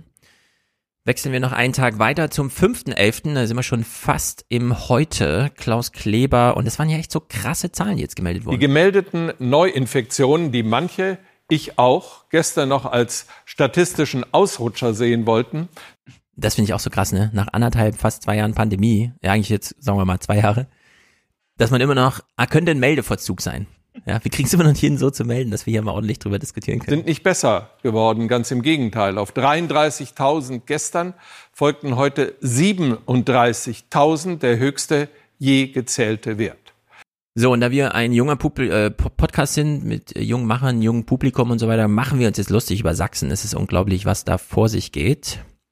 Ich habe zu der Tat eine Frage. Ist Mhm. das, äh, wenn, wenn die Klaus Kleber, du bist ja, ihr guckt ja mal ganz viele Nachrichten, so eine Moderation macht und Ja. sagt irgendwie äh, statistische Ausreißer. Ist er denn wirklich der Meinung, ah, wir haben da, wir wussten das vorher nicht, dass das passiert, wie überall anders auch, wenn die Impfquote genauso ist in Ländern, wenn man das anguckt, oder ist das eher so eine Entschuldigung mit, wir hätten früher andere Leute, äh, ber- über andere Leute berichten müssen und haben ihnen das nicht gezeigt, dass es so kommen wird? Also, weil Alles- ich, ich, das, Ja. Ersteres. Es ist immer ein bisschen unklar. Manche Moderationen werden aus tiefem Herzen gesprochen, manche sind so artifiziell Publikum ich bin jetzt nicht überrascht, dass das kommt. So, ähm, es, es kommt ein bisschen drauf an. Also ich äh, saß ja auch letztes Jahr im November im Presseclub und meinte, na, die Impfung ist ja dafür da, die Winterwelle 21-22 abzufangen. Und dann hat ja Drosten gesagt, naja, also wenn wir jetzt diese Sachlage haben, dass relativ viele geimpft sind, also eine Lockerheit einnimm, einkommt, aber sind eben nicht 90 Prozent, sondern nur 70 Prozent geimpft, dann sind genau die restlichen 30 Prozent und reicht ja, wenn äh, ein paar Prozente davon äh, wirklich erkranken, dass es dann gleich wieder äh, so krass hochgeht. Man braucht ja nicht die ganze Gesellschaft dafür, sondern nur ziemlich hohe Inzidenzen in denen, die es dann, also im letzten Drittel ungeimpft und so. Und in der Hinsicht äh, hat Drosten hier einfach recht. Dadurch, dass die Impfung da ist und das Mindset anders ist, ist es besonders krass nach oben gegangen. Ja, für uns ist die Pandemie ja vorbei. Ich habe ja immer gedacht im Sommer, so ich mache jetzt noch für andere, ne, so die, trage ich die Maske und so, Mhm. aber für mich ist ja hier Party on. Ja, aber wenn das jetzt die Entwicklung ist, ist es ja halt im April dann wirklich vorbei. Also dann ist Ja, einfach, klar. dann müssen wir die Geimpften auch- mit reinrechnen, äh, die, die Genesenen mit reinrechnen und dann ist es durch. Ich habe das auch durchrechnet mit meiner Freundin und wir kommen da auch auf ein paar Millionen dann, bis es dann soweit ist im, Som äh, im Frühjahr und dann ist, hat sich das auch erledigt, weil dann sind im Zweifelsfall haben sich alle angesteckt, äh, die sich nicht haben impfen lassen. Genau, also Corona mit der Delta-Variante hat jetzt ein R0 von 12. Jetzt kann man die Geimpften rausrechnen, sind wir also wieder bei drei oder vier, so wie bei dem ersten Corona, nur halt ohne Maßnahmen, ohne, also ohne, dass jemand das Ja. wirklich noch ernst nimmt. Und in der Hinsicht äh, schon dramatisch, insbesondere in Sachsen. Hier ein kleiner Bericht zu dem, was ab morgen gilt. Montag gilt 2G in Sachsen. Für Restaurants, Bars oder Clubs, aber auch für Theater- oder Kinobesucher heißt das dann, reinkommt nur noch, wer geimpft ist oder genesen. Mhm. 2G in Sachsen, das ist doch Bürgerkrieg dort eigentlich, oder? Was, was erwartet man jetzt? Ja, ich bin auch sehr gespannt, wie sie mit der Taktik vorwärts kommen. Das ist doch brutal. Jeder Zweite kriegt jetzt die Ansage, nee, du darfst hier nicht rein. Warum? Warum? Ja, dann wird gleich ganz aggressiv nachgefragt. Äh, Die Sozialministerin hat schon mal Vorkehrungen getroffen. Teams von Ordnungs- und Gesundheitsämtern sollen 2G kontrollieren und die bekommen Polizeischutz. Das kündigt Sozialministerin Köpping heute an. Warum haben wir diese Teams gebildet? Weil ich natürlich auch höre, was mir die Kommunen, die Bürgermeisterinnen und Bürgermeister sagen, wenn dann ein Mitarbeiter im Ordnungsamt, vom Ordnungsamt alleine unterwegs ist. Der wird angepöbelt, der wird beschimpft. Machen wir uns ja nichts vor. Und deswegen haben wir gesagt, der braucht hier ein Stück Unterstützung. Ja, wie wär's, wenn man den Tankstellen warten auch Unterstützung gibt, ja? Sondern die Ja, dann wo irgendwie fängt man da Massenpflicht zwei Uhr nachts durchsetzen. Auf der Wand da hinten steht hier nur Freistaat Sachsen. Die sieht ja vor so einer Pressewand, wenn man es sieht. Ich glaube, die Tourismusbehörde war ursprünglich auch mal auf diesem Plakat drauf. und Die haben wahrscheinlich ihr Logo abgekratzt vor dieser Pressekonferenz. Ja, ja, das ist nicht so einladend. Nee, die haben da, also die haben da halt offensichtlich mega Probleme so, aber es ist die Frage, ob sie es damit in den Griff bekommen und dann ähm, wird hier natürlich auch wieder auf Kräfte abgewälzt, die natürlich eh schon in der wahnsinnigen Überlastung sind, was ja auch oft genug dann zu Fehlern führt, etc., ne? Polizeikräfte, Ordnungsamt und so. Wir haben ja oft genug darüber gesprochen, was die für, für Tage und für Jahre inzwischen Ja. ja fast hinter sich haben, ja. Also mit Überstunden ohne Ende gesammelt und so. Ob das Ja. Personal dann da reicht und vor allem ja auch die Sache, dass Sachsen ja auch immer noch eine Landregion ist, das kriegt man vielleicht in Leipzig und Dresden irgendwie einigermaßen umgesetzt, aber ob das sich dann bis in die letzten Bereiche da hineinzieht und dann ist es dem Kneipier dann vielleicht auch egal, ja, der seine 30 Stammgäste da jeden Abend hat, so, also weiß jetzt auch nicht, inwieweit das effizient ist und ob man damit nicht im Zweifelsfall mehr Aggressionen schürt, als dann irgendwie man Ja. auch selber, selber eindämmen kann dann überall. Ja, vor allem, wofür ist das Ordnungsamt da? Warum hat man das? Naja, weil nicht alles Polizeiaufgaben sind, man muss nicht alles bewaffnet machen, aber jetzt hat das Ordnungsamt eine Aufgabe, wo man erstmal unter Polizeischutz steht, grundsätzlich. Also das ist einfach grotesk. In Sachsen fand jetzt ein Parteitag statt. Äh, Kretschmer musste sein Amt verteidigen, ist ihm dann auch gelungen. Erstmal war er eher wütend. Die Dynamik der Neuinfektionen und ihr Gleichklang mit der niedrigen Impfrate ließen einen Ministerpräsidenten ans Pult treten, dem offenbar langsam der Geduldsfaden zu reißen droht angesichts der immer gleichen Diskussionen mit Impfverweigerern. Nein, es gibt keinen Impfzwang und es wird auch keinen geben. Aber, meine Damen und Herren, es kann auch keinen Zwang geben, dass diejenigen, die nicht unmittelbar die äh, Betroffenen sind, die also eine ganz geringe Inzidenz haben, für die eine Corona-Erkrankung nur ein normales Lebensrisiko ist, mit ganz, ganz, ganz geringer Wahrscheinlichkeit im Krankenhaus zu landen und auf jeden Fall nicht mit der Wahrscheinlichkeit, die Krankenhaus- und ITS-Kapazitäten zu überlasten, dass diese Leute jetzt zwangsweise in einen Lockdown geschickt werden, gemeinsam mit Kindern und Jugendlichen. Und deswegen müssen wir an dieser Stelle ansetzen. Die Botschaft. In Sachsen wird es für ungeimpfte auch zunehmend ungemütlich. So, er hat aber den Widerstand schon im eigenen Plenum unten, denn die Wiederwahl fiel nicht besonders günstig für ihn aus. Am Ende bestätigte die Partei ihren Landesvorsitzenden, das aber mit gerade mal 76 Prozent und das ist dann doch mehr als nur eine Überraschung. Es scheint, als habe die CDU Sachsen doch noch Redebedarf. Sitzen sie direkt vor ihm. Ja, die haben da wahnsinnig viel Redebedarf, so, ne? Also ich meine auch. haben auch Ungeimpfte für ihn gestimmt. Der die Rate ist ein bisschen höher, ja. Aber es ist wirklich. Naja, letztendlich ist ja mit Blick auf Sachsen das Corona-Problem auch wieder nur eins von vielen, genauso wie das AfD-Problem und andere. Da ist halt eigentlich eine grundsätzliche Ja. Debatte, die die Sachsen mal über ihre Renitenz dann irgendwie miteinander führen müssen. Ich will mich da jetzt auch als Westberliner irgendwie gar nicht ein, einmischen, so, ähm, und da jetzt oben drauf hauen, aber dass das irgendwie da in dem Bundesland man sich da nicht mit einem richtig nicht richtig miteinander klarkommt. Irgendwie müsste inzwischen eindeutig sein. So. Und da muss man vielleicht dann auch einfach mal Vergangenheit aufarbeiten und dann doch nochmal Ja. fragen, ja, was ist eigentlich, was haben wir eigentlich mitgenommen aus der DDR, was so Staatsresistenz Resistenz und sowas anbelangt? Irgendwo hakt's hier ganz gewaltig. Das ist unglaublich. Und Kretschmer tut mir auch ein bisschen leid, denn im Kern ist er ja doch ein vernünftiger Politiker. Klar, er ordnet alles den Machtfragen unter, hat durch Glück irgendwie dieses Amt da bekommen und so weiter, aber abgesehen von seinem Kohleausstieg, den er da so komisch und so weiter, es ist, ist es ja doch ein Politiker, wo man sagt, zum Glück regiert Kretschmer Sachsen und nicht anderes Personal, das da noch zur Verfügung steht. Ne? Sehen wir ja in Thüringen genauso. Ja, man ist halt persönlich natürlich jetzt nicht immer mit dem, was er sagt und tut, äh, irgendwie einverstanden. Ne? Aber es ist ja zumindest einer, der versucht, dann da auch zu kommunizieren und dann auch irgendwie Brücken Ja. zu schlagen. Ne? Also er hat ja auch wahnsinnig viel Ärger dafür bekommen, dass er sich mit Querdenkern da draußen hinstellt und mit denen diskutiert. Ähm, Aber letztendlich scheut er halt vor diesen Diskussionen nicht. Wir hatten ja auch schon, oder ihr hattet mal vor Jahren auch schon besprochen, wie er dann durchs Land reist und da versucht, Ja, Stimmen zu holen und Sachsengespräche, so. Und ich meine, das ist ja ähm, die, die Zahlen für die AfD-Wähler waren jetzt bei der Bundestagswahl wieder nicht ganz so hoch so, aber letztendlich kämpfen die ja konstant dagegen an so, ne? Und das ist natürlich auch eine Dauerbelastung als irgendwie für eine, so eine CDU da, die halt dann so, so ein Stück weit halt einfach den Boden verloren hat und den auch, wenn sie Ja. näher drauf zugeht, ja, und auch wenn sie äh, vergleichsweise aggressive Rhetorik nutzt und selbst wenn sie mit den Rechten ins Gespräch kommt, das einfach nicht schafft, es da irgendwie diesen Laden zusammenzuhalten und es Stück für Stück einfach weiter auseinanderfisselt da zwischen den, zwischen den großen Metropolregionen, wo es halt irgendwie top läuft und dem ganzen restlichen Land da irgendwie was darum liegt. Ja, aber selbst Sachsen kann sich ja nicht ganz frei, äh, Leipzig und so können sich ganz frei machen. Das, die importieren dann auch, also man merkt das Umland dann doch auch in den Großstädten, ne? Ja, natürlich, Also so aber es, das ist ja zumindest Städte, wo halt auch einfach ein konstanter Fluss da ist. Ne? Und wir haben ja bei Sachsen sogar eine Situation, Sachsen geht's ja auch immer noch vergleichsweise äh, mit anderen Ja. Bundesländern oder auch mit Nordrhein-Westfalen ja gut. Also das ist ja immer noch ein Land, wo man sagen kann, hier sind die blühenden Landschaften, von denen mal geträumt wurde, dann in weiten Teilen auch ein, eingerückt. Ja, und hier ist ja ein Leben und hier tut sich ja was so. Und trotzdem Ja. ist da so eine wahnsinnige Resistenz irgendwie da.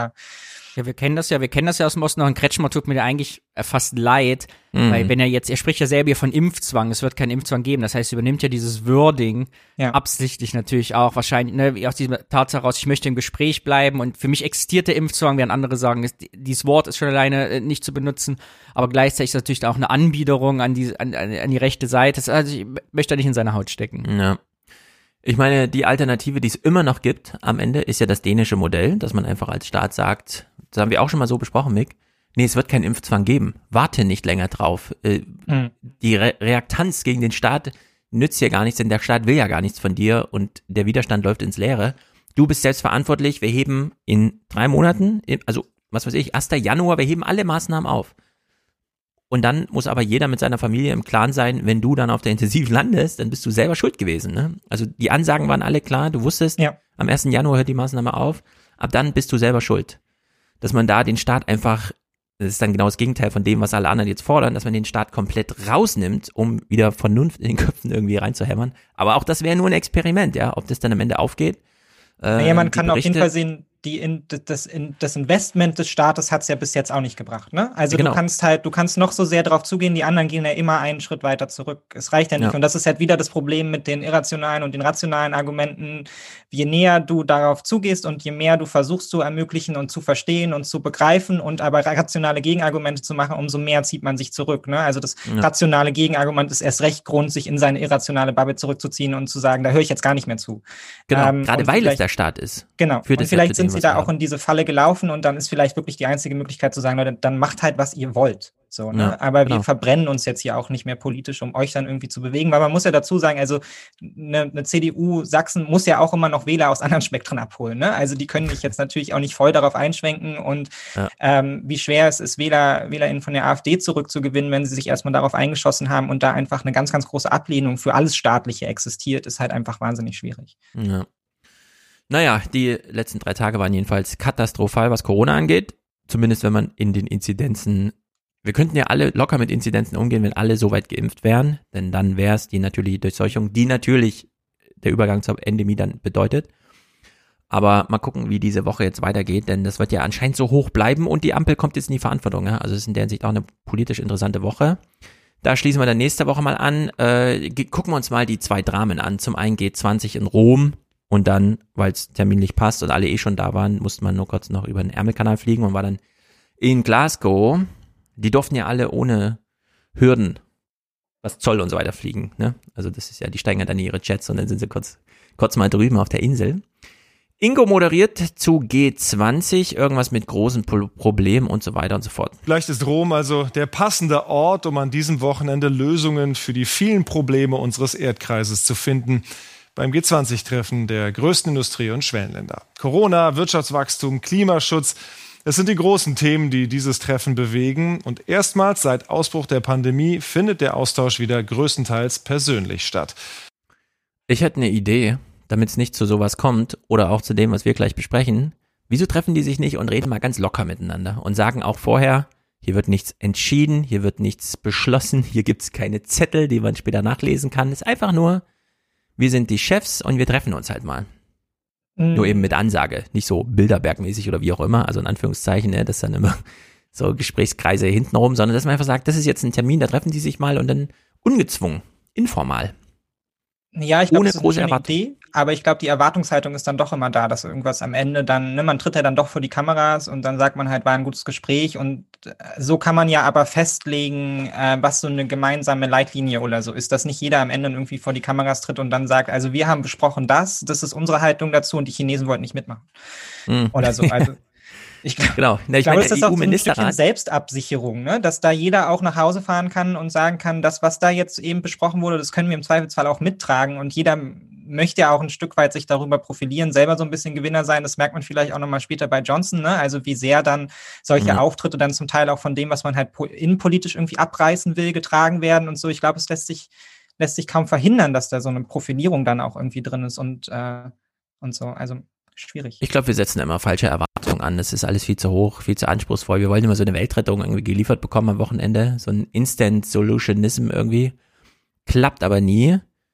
Ich bin für mehr Lockerheit, denn sie steckt ja auch schon irgendwie drin. Man kam ja nicht umhin, über das eine oder andere, zum Beispiel, weil es Merkels Abschied war und so weiter, zu berichten. In der Hinsicht eine ganz interessante, also in Anführungszeichen interessante Berichterstattung.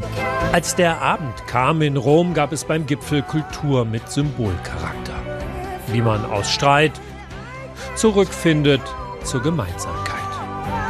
Aber beginnen wir von vorn. Ein Hauch von Pomp, auch schon am Morgen, und der Anschein von Lässigkeit bei ihrem wohl allerletzten Gipfel. Ich meine, wer es nur hört und nicht sieht, Elmar Thewissen hat jetzt den Anlass genommen, Merkel hat auf dem roten Teppich kurz ihre Hand in die Hosentasche ja. gesteckt, um Anschein von Lässigkeit hier zu Bericht erstatten wahnsinnig albern. Ne? Also da wird mal kurz die, die, Tasche zurechtgerückt und dann wird es so dargestellt, als wäre sie da jetzt irgendwie so langschlawinert und Händen in den Taschen die ganze Zeit, völlig desinteressiert und so. Also ja, da schreibt halt jetzt jeder so rein, was man halt so berichten Es ist halt so ein ne? bisschen das Pflichtbild, ne? Man weiß vorher, roter Teppich, äh, die ja. Soldaten daneben in dieser alten römischen, was weiß ich, Uniform so, das zeigen wir auf jeden Fall. Also müssen wir auch was dazu sagen und dann ist die kleinste Nuance, als hätten wir es hier mit so einem Kammerspiel zu tun, ist dann so maßgebend eigentlich ein bisschen bekloppt. Und dann zweite große Termin oder zweiter große Haken, den man an die Berichterstattung dran macht, ist ja immer das Familienfoto. Biden, der eine Führungsrolle für die USA auf internationaler Bühne beansprucht, beim Familienfoto bleibt er am Rand. Aber als die italienische Gipfelregime medizinisches Personal mit aufs Podium holt, da kann sich der amerikanische Präsident wieder aller Aufmerksamkeit sicher sein, zumindest als Selfie-Star. Ja, da freut er sich, ja. ja, für ihn war das auch so ein bisschen Ausspann. Ja, das Nicht mehr Washington. Aber ich finde ja auch bei, bei aller Albernheit, die solche Veranstaltungen haben, und ich finde ja auch, du hast völlig recht, die Erwartungshaltung, die man daran setzt, ist eh immer viel zu hoch. Wir haben das schon oft genug gesehen. Auch die Beschlüsse, die dort gemacht werden, die müssen dann halt eben im Einzelnen umgesetzt werden. Oft genug tun sie das nicht. Ne? Man tritt aus oder man hält sich dann doch nicht dran und so. Ich glaube, davon ja. muss man einfach Abstand nehmen. Ähm, ich sehe solche Veranstaltungen immer eher als so eine Art von äh, globaler Selbstversicherung, ne? dass man gemeinsam auf dem gleichen Planeten ist und sich das auch nochmal deutlich macht. Ne? So alle haben, ähm, nur Harari schreibt es ja in seinem Buch so ganz deutlich, man denkt immer, die Welt wäre so zerrissen, ne? aber wir sind uns ja bei wahnsinnig vielen Dingen einfach einig. Wir alle glauben an ja. Geld, wir alle glauben an den Klimawandel im Bestfall und an solche Sachen ne? und dafür ist sowas ja auch da. Es ist ja auch Show für uns in gewisser Weise, um uns zu zeigen, guck mal hier, alle, alle sitzen im selben Boot, alle genau. machen mit, so, ne? Und, und warum äh, das nicht mal zelebrieren, ja? ja? Schon allein die Einigung, dass man sich wirklich einig ist, bei mehreren Veranstaltungen jetzt, Klimawandel ein großes Problem ist. Ja. Das Lösung kann man drüber streiten, ne? Aber das, die Einigkeit beim Problem kann man schon mal sagen, okay, Das nehmen wir jetzt mal zum Anlass. Um kurz bei dem Clip zu bleiben, nochmal Clip-Analyse. Äh, sieht man auch die Zielgruppe der Tagesthemen, finde ich ganz gut, weil äh, ich war mal in Köln letztens wieder unterwegs, als Influencer unterwegs war. Also ein Selfie-Star sieht anders aus. Also wenn man einen Influencer gesehen hat, der verfolgt wird von 200 Leuten, die Selfies machen würden, ist das, würde ich sagen, nicht Kategorie Selfie-Star. Das sondern stimmt. gediegene, darf das ich mein ist Foto so, machen. Genau, so fast verschämt. Ah, jetzt kann ich die Gelegenheit kurz nutzen dabei. Ich will sie auch eigentlich nicht belästigen. Das zweite, was hier äh, maßgeblich war in dieser Berichterstattung, und das ist natürlich Elmar Thewesen schon vorne dran, aber hier in den Tagesthemen auch, es ist grotesk, was uns berichtet wird über Merkel und Scholz. Neben vielen Themen gibt es an diesem ersten Gipfeltag auch ungewöhnliche Personalkonstellationen. Kanzlerin Merkel macht Jobtraining mit ihrem potenziellen Nachfolger, auch bei US-Präsident Biden. Ja, Merkel macht jetzt Jobtraining für Scholz. Da kann es nämlich sonst nicht. Das ist so eine Verkindlichung von Politik, die ich gar nicht gerne mag. Aber gut, es, wir werden, also er wird das noch eine Weile mit sich so rumtragen. Ne? Ich glaube, das hattest du auch schon in den Clip irgendwie reingeschrieben. Das ist so Ja. dieses Ding von hier bring deinen, bring deinen Nachfolger mit zur Arbeit Tag so mäßig. Ja. Das wird er jetzt nicht so richtig los. Aber es ist natürlich Bis, bis Nikolaus muss er das noch ertragen. trotzdem eine Problem, irgendwie problematische Verniedlichung dann auch davon. Ne? So, also Merkel gibt jetzt hier ihr Amt an ihren Nachfolger ab und erklärt ihm jetzt, wie das irgendwie laufen soll. Ne? Also wie Ja. sehr, wie sehr es dann schwerfällt, das dann doch einfach außen vor zu lassen, einfach zu sagen, hier sitzt halt jetzt jemand anders und der hat vielleicht andere Ideen und einen eigenen Politikstil. Ist schon Ja, ein bisschen recht. absurd. Also ich unterstelle den Journalisten hier auch immer so ein bisschen Geltungssucht, dass sie nämlich immer darstellen wollen, Merkel ist ja eigentlich die Mutti. Wir sagen ihr, wo es lang geht. Wir schreiben die Leitartikel. Sie führt ja nur aus, was wir dann so als Wind losjagen. Ja, also wir sind der Schmetterlingsschlag. Sie muss ja nur den Orkan dann irgendwie bewältigen. Und hier ist das halt wieder. Ja, Sch- Scholz ist ja wirklich einer der mächtigsten Männer der Welt gerade. Äh, unter Finanzsachen auf jeden Fall einer der mitmächtigsten, Top 3 irgendwie, ja, hat er dieses ganze mit Yellen und so weiter per Du und so. Und, und wird hier einfach äh, so als Schüler. Ja, Das hätte, ich habe mich auch gewundert, es hätte auch, wie mir gesagt, hätte auch ein Heute-Show-Clip sein können. Ja, oder? mit, Ja, äh, ja, die Mutti genau. nimmt ihn mit zum Jobtraining irgendwie. Das Ja. nicht ja, und das meine ich ja. gewesen. Mit der, das ist eine problematische Verniedlichung in, insofern, als dass er ja jetzt schon ein wahnsinnig wichtiger und machtvoller Mann ist. Und solche Menschen tragen natürlich Verantwortung. Und ich finde, das drückst du nicht damit aus, dass du ihn jetzt zu so einem Kind machst, was er jetzt auch erstmal laufen lernen muss in der Politik. Ja. So, nee, Scholz trägt Ja. Verantwortung in der Regierung, hat es schon vorher getan, wird es auch weiterhin tun. Also sprecht ihn doch dann bitte auch als erwachsenen Mann an, der das auch ertragen kann. So. So. Hm. Elmar Thewesen hat es auch so ein bisschen übertrieben im Heute-Journal. Nicht allzu sehr, aber es, er zeigt schöne Schnittbilder dabei, wo man mal sieht, aus welcher Richtung Scholz kommt und mit wem er es so zu tun hat. La cancelliera della Repubblica Federale di Germania. Statt La Cancelliera wird es beim nächsten Mal wohl Il Cancelliere heißen und der potenzielle Neue trat heute schon gewissermaßen in ihre Fußstapfen. Ja, so, klar, wir haben eine Kanzlerin, die ist die mächtigste Frau in Deutschland. Wir haben aber auch einen Finanzminister. Wir haben bei Schäuble damals gesehen, 2015, wie mächtig dieser Posten ist. Der jagt die Troika los, äh, die äh, fordert dann irgendwie die Hausaufgaben zu erledigen in Griechenland und so weiter.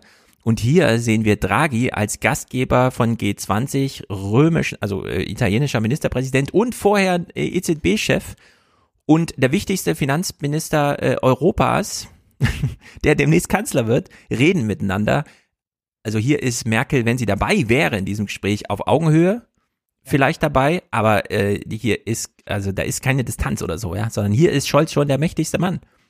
Und ja. Ja, und da, das ist ja sogar ein Bild, da freue ich mich ja auch, das zu sehen, weil mir geht es ja so, wenn ich in Italien oder auch in Griechenland oder so bin, ich habe ja immer das Bedürfnis, mich dafür zu entschuldigen, dass ich Deutscher bin, ja, dafür, was wir diesen Ländern halt irgendwie angetan haben. So nach dem Motto, das ist Ja. nicht meine Regierung, es tut mir wahnsinnig leid, wenn es nach mir ging, hätten wir eine andere Politik gemacht und so. Also man kann da, glaube ich, auch echt froh sein, ähm, vor allem, weil es ja auch ein sehr, sehr unmittelbarer Eingriff war für viele Menschen, ähm, was Todeszahlen anbelangt, ja, was Armut anbelangte, all diese Aspekte, ähm, dass uns die Italiener das jetzt offensichtlich nicht, nicht für immer nachtragen, weil sie hätten gute Gründe dafür, ne? Und dass man hier hoffentlich dann auch zu einer ähm, zu einem neuen, neuen Aufbruch dann tatsächlich findet, auch miteinander europäische Politik zu machen, so, weil wir Ja, haben am Ende viel, was hat- uns verziehen werden muss als Deutschland. Genau, am Ende hat Scholz den die äh, Eigenmittelbeschaffung über Verschuldung der EU-Kommission abgesegnet als deutscher Finanzminister. Was bedeutet, Draghi konnte 200 Milliarden ausgeben. Also die berühmten 200 Milliarden, ich habe sie schon häufiger genannt, weil sie niemals in den deutschen Medien eine Rolle spielen. Aber die muss man einfach im Blick haben. Also das ganze Kurzarbeitergeld in, hinsichtlich Corona in Italien kam komplett aus der EU-Kommission, Ja. äh, aus der Kasse. Und äh, die hat äh, Scholz mit auf den Weg gebracht. Und in der Hinsicht, die beiden verstehen sich gut. Draghi versteht sich aber mit Macron gerade noch besser und sie sind auch alle ziemlich sicher, dass Macron die Stichwahlen gewinnen wird, auf die es da hinausläuft. Klar, wird für alle so ein bisschen Hurra und so. Das wird man auch wieder ordentliche Berichterstattung kriegen, aber am Ende wird Macron da gewinnen und äh, in der Hinsicht haben wir hier vielleicht ein gutes Dreieck, bei dem dann Scholz erstmal gucken muss, dass er da auch eine gute Rolle drin spielt und nicht er Merkels Erbe antritt und da irgendwie außen vor ist am Ende. Also in der Hinsicht äh, super interessant, wie mächtig Scholz eigentlich schon ist, aber das fand hier null äh, Reflexion ja, in dieser Berichterstattung. Stattdessen Elmar hat mal wieder Angela erwischt. Vielleicht deshalb wirkte Angela Merkel tatsächlich ungewöhnlich lässig. Auch als Joe sie herzlich umarmte, Wertschätzung vom amerikanischen Präsidenten. Ja, Elmar hat da irgendwie so ein Skript im Kopf gehabt. Merkel Hand in der Tasche. Oh, sie wirkt aber lässig. Ja, Gleich mal lässig. Schnittbild reinpacken. Ja, genau, für alle, die es nicht gesehen haben, sie hatte wieder die Hand in der Tasche, also war sie mega lässig. Es gibt so dieses, äh, kennt ihr das, wenn man so Phänomene sieht, auf einmal so Wörter hört, dann hört man die immer. Bei Merkel habe ich genau dasselbe gerade. Hat die vielleicht schon seit 20 Jahren die Hand in der Tasche und nie wurde Ja. darüber geredet? Also das ist wirklich ein neues Phänomen. Ich wüsste das gar nicht. Aber wenn ich hier stehen sehe, dachte ich, ja, das steht doch immer so. Oder die Raute. Es ist einfach grotesk. Man weiß nicht genau, was uns Elmar hier sagen will. Bettina Schausten bläst auch nochmal ins selbe Horn. Angela Merkel absolvierte den Tag im Duett mit Olaf Scholz. Amtsübergabe auf internationaler Bühne inklusive Vorstellung beim US-Präsidenten. Fand ich irgendwie gut. Amtsübergabe auf internationaler Bühne, das war es ja im Grunde. Ja. In der Hinsicht, ja, ohne dass man äh, Scholz hier nochmal despektierlich irgendwie beobachtet, kann man ja sagen, das hat schon einen gewissen Stil.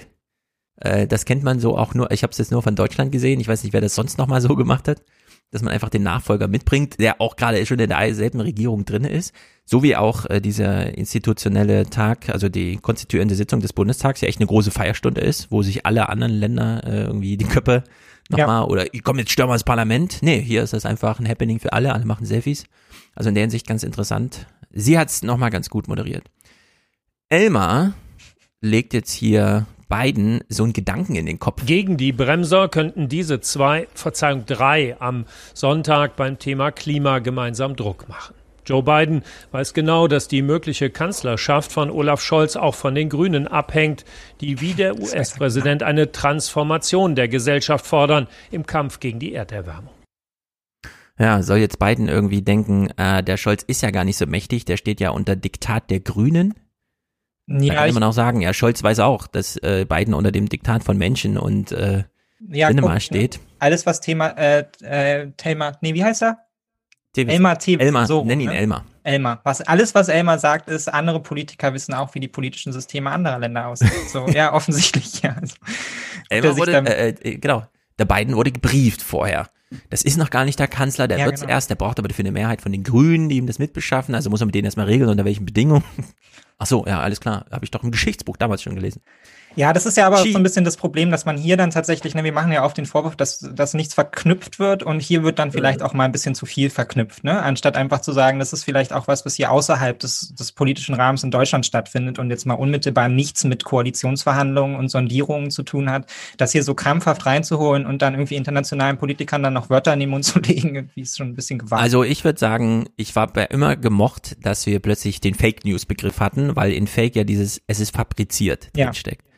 Und in dem Moment, wo man sich über die formale Rolle des mit am Tisch sitzenden, aber nicht Regierungschefs Scholz ähm, irgendwas ausdenkt und dann sagt, na gut, dann nenne ich ihn halt irgendwie Zögling, Schüler oder sonst irgendwas, ist das einfach fabrizierte Nachrichten. Äh, das hat man sich halt so ausgedacht, das kann man dann so stilmäßig irgendwie Werturteils als Pub, also wir können so Werturteile abgeben, sagen, das ist aber keine gute Berichterstattung, aber es macht inhaltlich keinen Unterschied.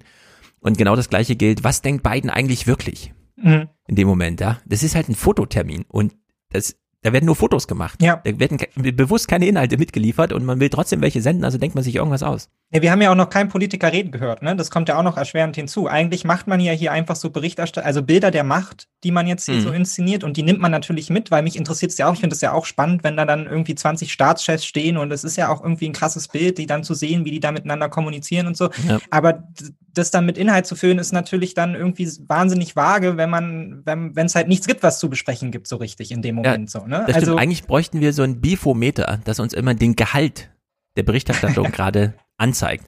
Und wir wissen, wenn Merkel über den roten Teppich geht, das haben wir ja gesehen, wenn das Foto gemacht wird, das haben wir gesehen, und wenn sie da am Tisch sitzen, bevor sie anfangen zu sprechen, also bevor die Journalisten rausgeschickt werden, das sind ja wirklich drei Szenerien, wo null Beef drin ist, kein Fleisch, ja, Ja. keine Sättigungsbeilage, Ja. das ist einfach nur der Salat, der zuvor ja. so zum Anschauen nochmal schön aussieht, aber eigentlich nach nichts schmeckt und auch nicht wirklich satt machen soll, das, das kriegen wir geliefert. Genau. Und wenn man aber ehrliche Berichterstattung machen würde, dann würde es ja heißen, hier laufen sie rum.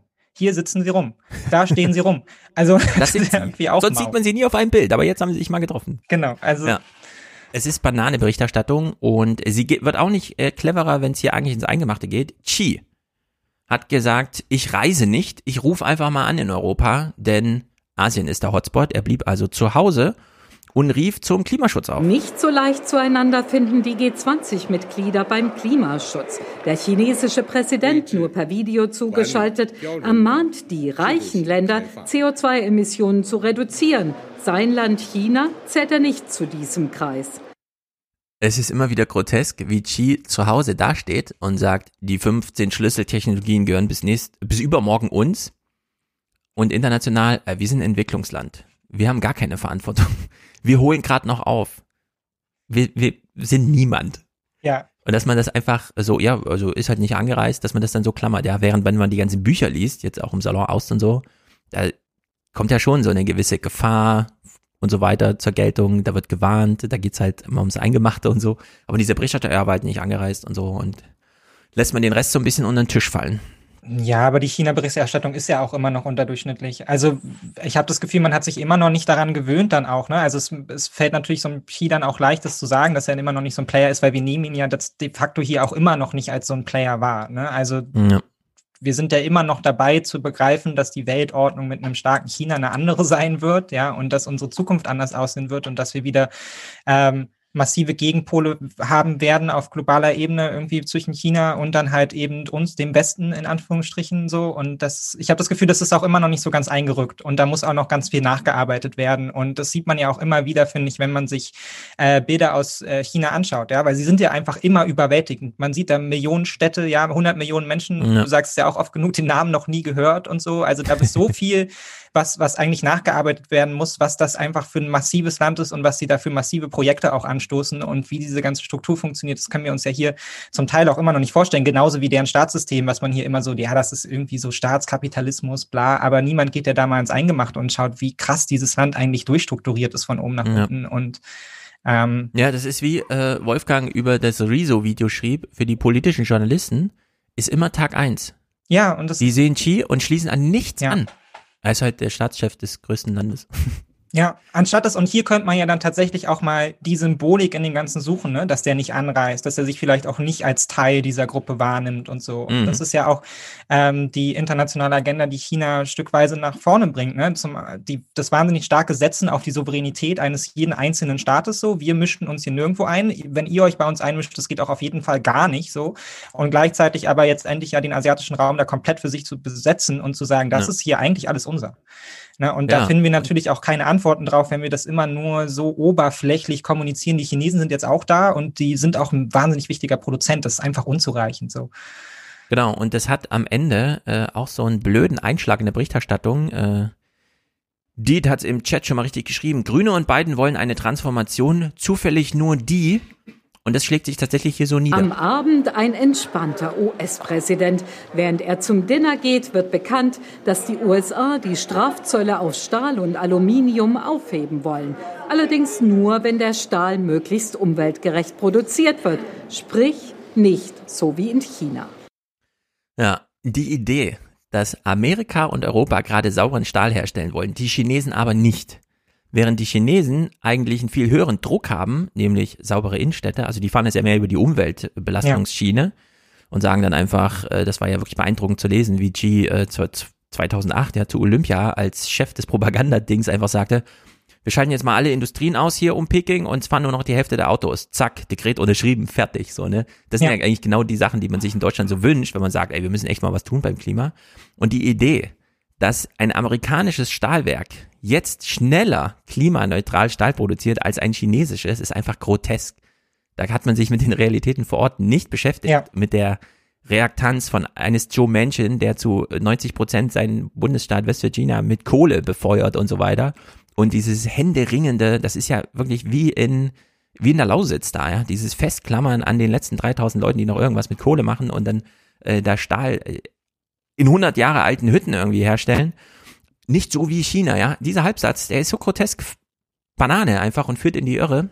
Ja, das ist Aber einfach. man hat zumindest mal Das ist einfach Falschberichterstattung und das machen wir halt, also es passiert halt einfach immer wieder und dann wundert man sich, dass man auf Twitter liest, irgendwie so, ja, die Chinesen sollen ja erstmal anfangen. So, wir hatten das ja auch schon oft genug, ne? Also natürlich sind die Chinesen auch hinterher, so die 1,4 Milliarden Menschen da irgendwie klimaneutral zu machen. Natürlich wird da auch immer noch wahnsinnig viel Kohle verbrannt, aber kein Land der Welt hat halt nun mal sich selbst so strenge Auflagen gesetzt und kein Land der Welt baut Mhm. halt auch einfach so hart da dran. Also wir sehen die Bilder ja nachher, deshalb hatte ich mir das noch aufgespart, aber da ist ja unfassbar viel, da ist ja unfassbar viel drin und da wird ja wahnsinnig viel gearbeitet. Und natürlich hat China das genauso wie Deutschland, genauso wie die USA, das als Wettbewerbsfaktor erkannt. Ja, und Ja. das finde ich, sollte man auch mal so berichten, dass es hier jetzt nicht darum geht, dass sich jetzt irgendwie 20 Staaten zusammenreißen und dann gemeinsam das große Klimaschutzprogramm auf den Markt bringen, sondern das Beste, worauf wir vielleicht gerade hoffen können, ist, dass man das Klimaschutz als Wettbewerbsfaktor erkennt und dann Mhm. seine, seine Grenzen auch hochzieht und sagt, von euch kommt nichts mehr rein, weil ist nicht grün, von euch kommt nichts mehr rein, weil ist nicht grün, ja. Und dann müssen halt alle Industrien Ja. irgendwie umbauen, damit sie überhaupt noch in der Lage sind, miteinander zu handeln. Und das machen die Chinesen mit den Elektroautos, ja, nicht umsonst. Das ist denen ja prinzipiell auch erstmal, oder zumindest vielen da, glaube ich, auch egal, ob es jetzt Verbrenner ist oder Elektro, aber es macht natürlich Sinn, nur auf Elektroautos zu setzen, wenn man damit die ganzen deutschen Hersteller vom eigenen Markt ausschließt, ja, und da Ja. eventuell eine effektive Konkurrenz aufbauen kann. Und das dann so zu berichten, als würden die Chinesen am liebsten, ja, für immer auf Ja. Kohlestrom setzen, ist halt einfach falsch. Und Ja, das ist eine es blöde ist falsch. Berichterstattung. Und jetzt, wo wir drüber reden, fällt mir auch gerade auf, man hätte ja durchaus noch einen Dreh machen können. Also Biden und Europa einigen sich jetzt auf äh, Zölle auf Stahl ablassen. Das ist ja auch der Gründungsmythos Europas, dass man sagt Kohle- und Stahlunion. Mhm. Äh, wir machen jetzt hier gemeinschaftliche äh, Produktion und so weiter.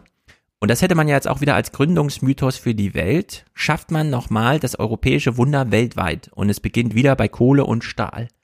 Ne? Aber solche Chancen werden dann auch liegen gelassen. Also sowohl von den Politikern, je nachdem, wir wissen ja nicht, was sie da wirklich berichtet haben, weil die Berichterstattung sagt uns ja nichts.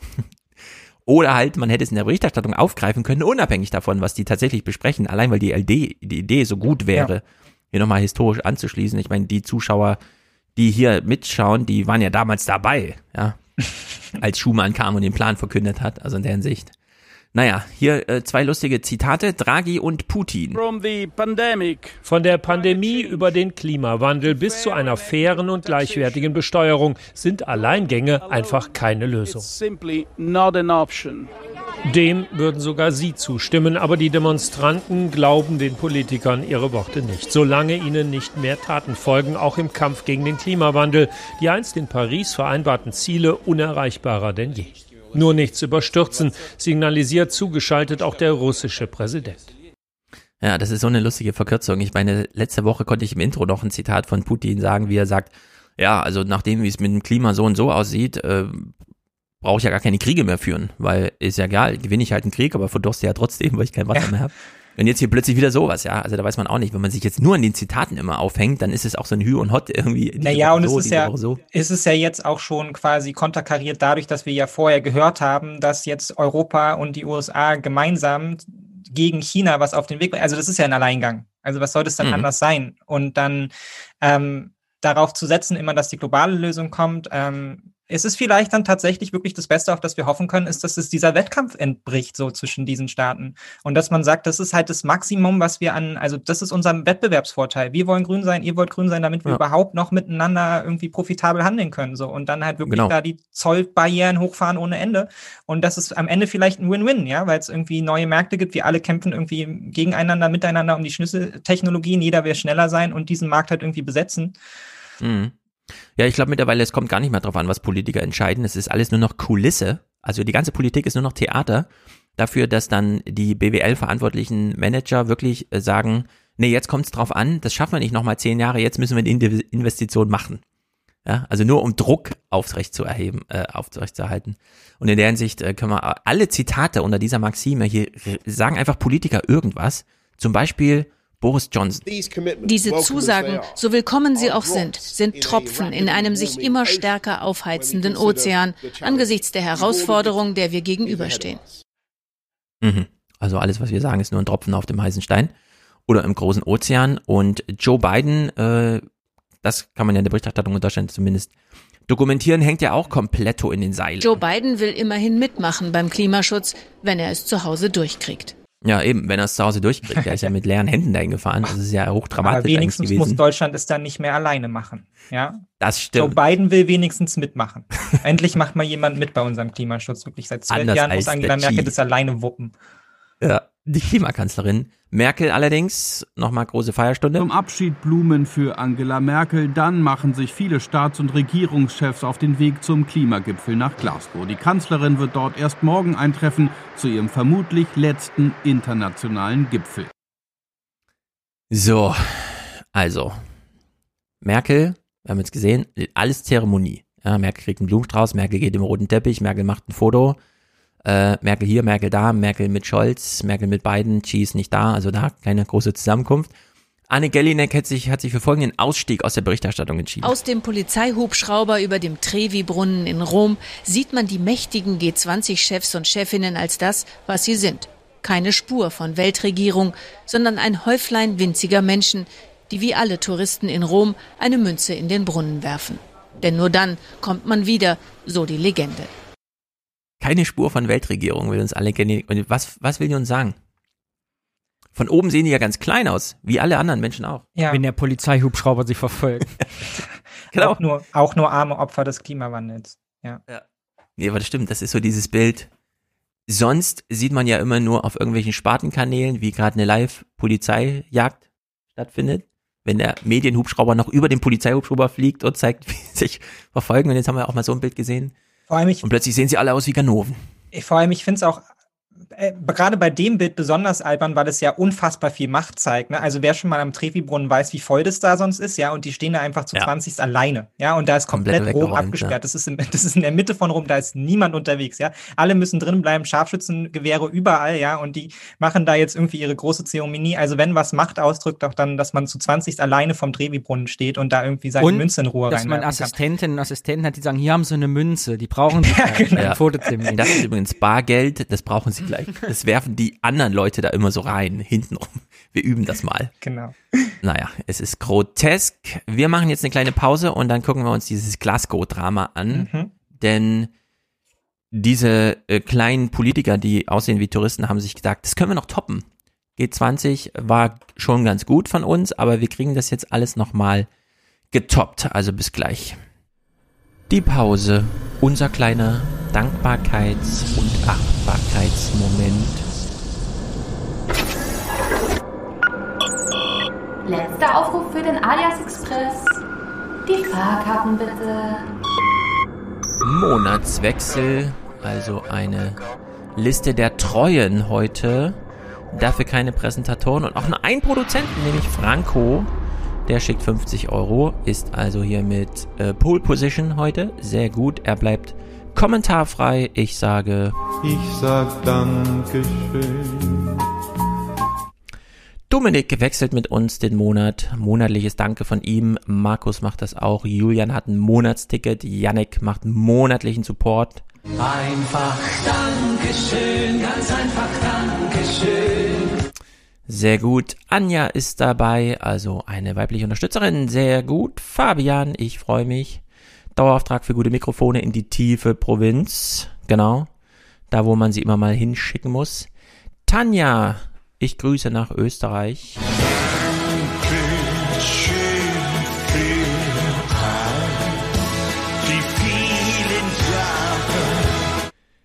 Das verrückte Land, Mike ist hier dabei. Äh, Dankeschön, ABWA, was auch immer das bedeutet. Wir wissen es nicht. Thomas, ein neuer 20er, Zwinker-Smiley. Sehr gut, passt gut. Peter, ich grüße dich. Johanna, für einen Platz im Raumschiff, der ist hiermit gebucht. Ich möchte heute Danke sagen. Danke an alle Medien unseres Landes. Man weiß ja immer nicht, wer noch so mitfliegt. Marius, oh, Sabine schickt ihren Beitrag Oktober, also weibliche Unterstützung, sehr schön. Entgegen dem Wind der Veränderungen sind hier Lisa und Christian dabei. Ich sag Dankeschön. Matthias Hälfte geht dieses Mal an die 29er Gruß aus der Stadt der nächsten CDU-Vorsitzenden. Hm, welche Stadt könnte das sein? Wer weiß, wer weiß, ähm, oder das ist ein regelmäßiges Ding und läuft schon und dann kann man es nicht mehr zeitlich zuordnen. CDU-Vorsitzenden, bezieht sich das noch auf Saarbrücken? Nein, das ist zu lange her, 2018. Johann, Liebesgrüße aus, er sagt dazu Köln. Dankeschön. Ich sag Dankeschön. Timo, Hans-Jörg A und N, danke und Grüße aus Haha Hamburg. Kevin grüßt, ich grüße auf, mein Aufruf hat gewirkt, sagt er. Hendrik ist beim Fernsehpodcast dabei. Manfred hat ein Podcast-Abo und Diemo Fernsehpodcast und so weiter. Grüße an Martin Diemo, wenn du Martin kennst. Martin, wenn du Diemo kennst, du bist gegrüßt. Einfach Dankeschön, ganz einfach Dankeschön. Erik ist hier dabei, alles ganz treue Socken. Julian, Simon, Daniel sagt Keep Podcasting, äh, das ist natürlich sehr gut, Keep Casting. Jan, Alexander, Valentin, ich verzichte auf zwei Döner im Monat. Das macht er ja schon sehr lang, das ist ziemlich gut. Das läuft natürlich auch unter Intervallfasten, ist damit sehr gesund. Ich gratuliere immer noch zu diesem Lebenswandel, wobei Döner nicht das Allerschlechteste ist. Thomas und Susanne, Fernsehpodcast, danke an Stefan, ich sage Dank an euch. Ich sag Dankeschön. Jens, Sascha, Fernsehpodcast, Rundfunkgebühr. Danke Ihnen, Herr Zamperoni. Immanuel unterstützt den Fernsehpodcast. Alexander hat einen Monats-Alias äh, Tra in Train, ah, Alias Train, sehr gut. Damit ich auch weiterhin großartige Podcasts auf der Fahrt zur Arbeit hören kann, also ganz uneigennützig. Sehr gut, sehr treu. Caroline, eine Unterstützerin. Andreas, sie hat natürlich ihr Podcast-Ticket gebucht. Andreas will hier einfach Planungssicherheit für alle. Das ist natürlich toll. Frank Anton, Vitali Monatsticket im, zum Outer Space. Im Raumschiff kriegen alle Kinder äh, eine Rolle Backpapier. Genau, genau, genau, genau. Michel, das ist unser lieber Michel. Lydia, also noch eine weibliche Unterstützerin. Philipp, Marcel, ich guck mal, ob ich jetzt noch Frauen übersehe, die ich hier schnell finde. Franz, oh, ich grüße nach Hamburg. Bald wird's mal wieder Zeit, dahin zu fahren. Andreas, Johannes, Florian, Ingeborg, das sieht mir weiblich aus. Ähm, sehr gut. Ingmar, Sebastian, Oliver, Michael, Philipp, Lars, Arne, Hendrik, Selina, da ist noch eine gefunden. Gut, belassen wir es bei Selina. Es werden bestimmt noch Jascha, Daniel, Moritz. Das klingt mir alles sehr männlich. Also. Dankeschön. Ich sag Dankeschön. Unterstützt diesen Podcast und alle andere, die euch zusagen. Und damit zurück in diesen.